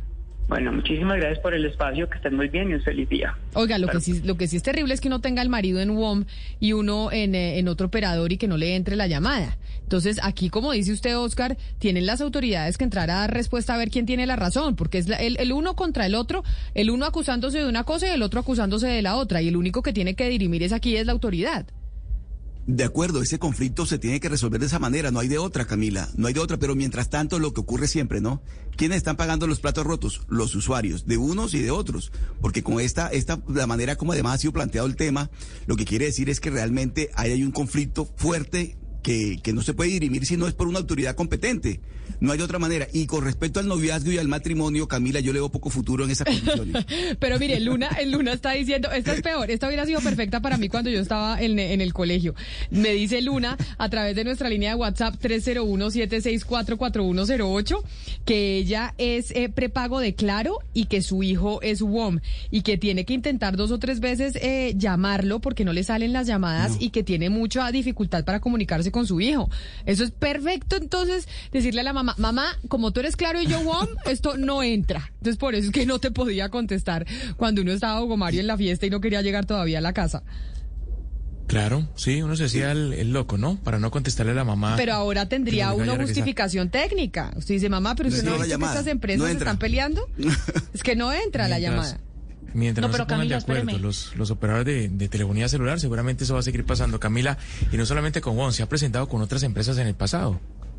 No, pero eso es un peligro, perdóneme, porque pues, ok, una cosa es que usted tenga WOM y su mamá claro y no le entre la llamada, pero qué tal que usted o tenga claro, tenga WOM y trate de llamar a alguien porque le pasa algo, necesita o se pinchó una llanta o lo que sea y no puede llamar y no puede buscar auxilio porque a claro simplemente le dio por bloquear la llamada. Además, Mariana, proporcionalmente pierden más los de WOM, al margen de quien tenga la razón o no, porque son 33 millones de usuarios, entonces la cantidad de gente con la que alguien de WOM no se puede comunicar con claro es mucho mayor que al revés. Pues es que si WOM tiene un millón de usuarios y Claro tiene más, 33 más. millones de usuarios, sí. pues imagínese, pero es que WOM compra el hijo porque WOM es más barato. Es que con eso llegaron. Entonces sí. usted, mamá, tranquila, yo pago mi celular, pero me voy para WOM y ustedes de Claro no me puede llamar. Le toca es con los amiguitos solo estarse en esa red. Pero como dice Mariana, esto solo lo soluciona eh, la autoridad, porque nosotros, ¿cómo hacemos para decir que tiene la razón WOM o que tiene la razón Claro? Esto lo tiene no, que total. decir la CRC y la, y la autoridad competente que evalúe y diga, oiga, tienen que, tienen que hacer esto o lo otro, porque lo que sí no puede pasar es que se perjudiquen los usuarios, que es lo que está sucediendo en este momento. Y lo que dice el oyente, el, el invitado, eh, tiene toda la razón. Es decir, que esto se eh, resuelva en seis meses, pues eso no es válido, porque de aquí a allá pues pueden pasar muchas cosas, como le decía yo, el peligro de no poderse comunicar. Hoy en día nosotros tenemos que estar comunicados, es así de sencillo. Y pues una empresa tiene que atenerse a que hay competencia, y entre más competencia, más beneficiados están los usuarios. Entonces, pues este y es hasta un ella misma. Que tiene que sí. Exacto, exacto. Este es un problema que tiene que solucionarse ya. Esto en seis meses es muy tarde. Lo, pues, que, lo que si no, lo que si uno no entiende, Camila, es cómo ante una supuesta práctica anticompetitiva, la otra empresa responde con otra supuesta práctica anticompetitiva. Eso es lo que le dice a usted, es que hay un vacío institucional en el país muy grande, porque si es verdad lo que decía el invitado, acá es justicia por propia mano. Ah, usted está incurriendo en una práctica competitiva, venga, yo le pongo la misma. Y el Estado, bien, gracias, los reguladores, bien, gracias, y los usuarios, pues perdón la palabra, pero jodidos. jodidos. Óigame, Valeria, nos están escribiendo los oyentes, siguen reportando eh, cómo está el clima desde donde nos están escuchando. Juan Camilo Ramírez dice que él está en Lima, Perú, y que en estos momentos tienen un clima, una temperatura de 18 grados centígrados y una sensación térmica de 22. Y también eh, nos escriben desde Cali, Hugo Mario, que está como medio nublado, pero fresquito en Cali hasta ahora, nos escriben los oyentes. Sí, sí, sí, eh, está fresco, no está haciendo un día muy caluroso, Camila. Y esto es bueno para la movilización, Camila, que ya avanza por la calle Quinta. Hablo de la minga indígena que partió hace algunos instantes desde la Universidad del Valle y va hacia el Parque Las Banderas. Un incidente se ha presentado, Camila, a propósito, eh, quiero comentarle, eh, algunos jóvenes que se integraron a la, a la marcha han expulsado de la movilización al secretario de Seguridad, Carlos Soler. Lo sacaron y ha tenido que salir escoltado por la policía. No lo agredieron, pero sí lo obligaron a salirse del recorrido.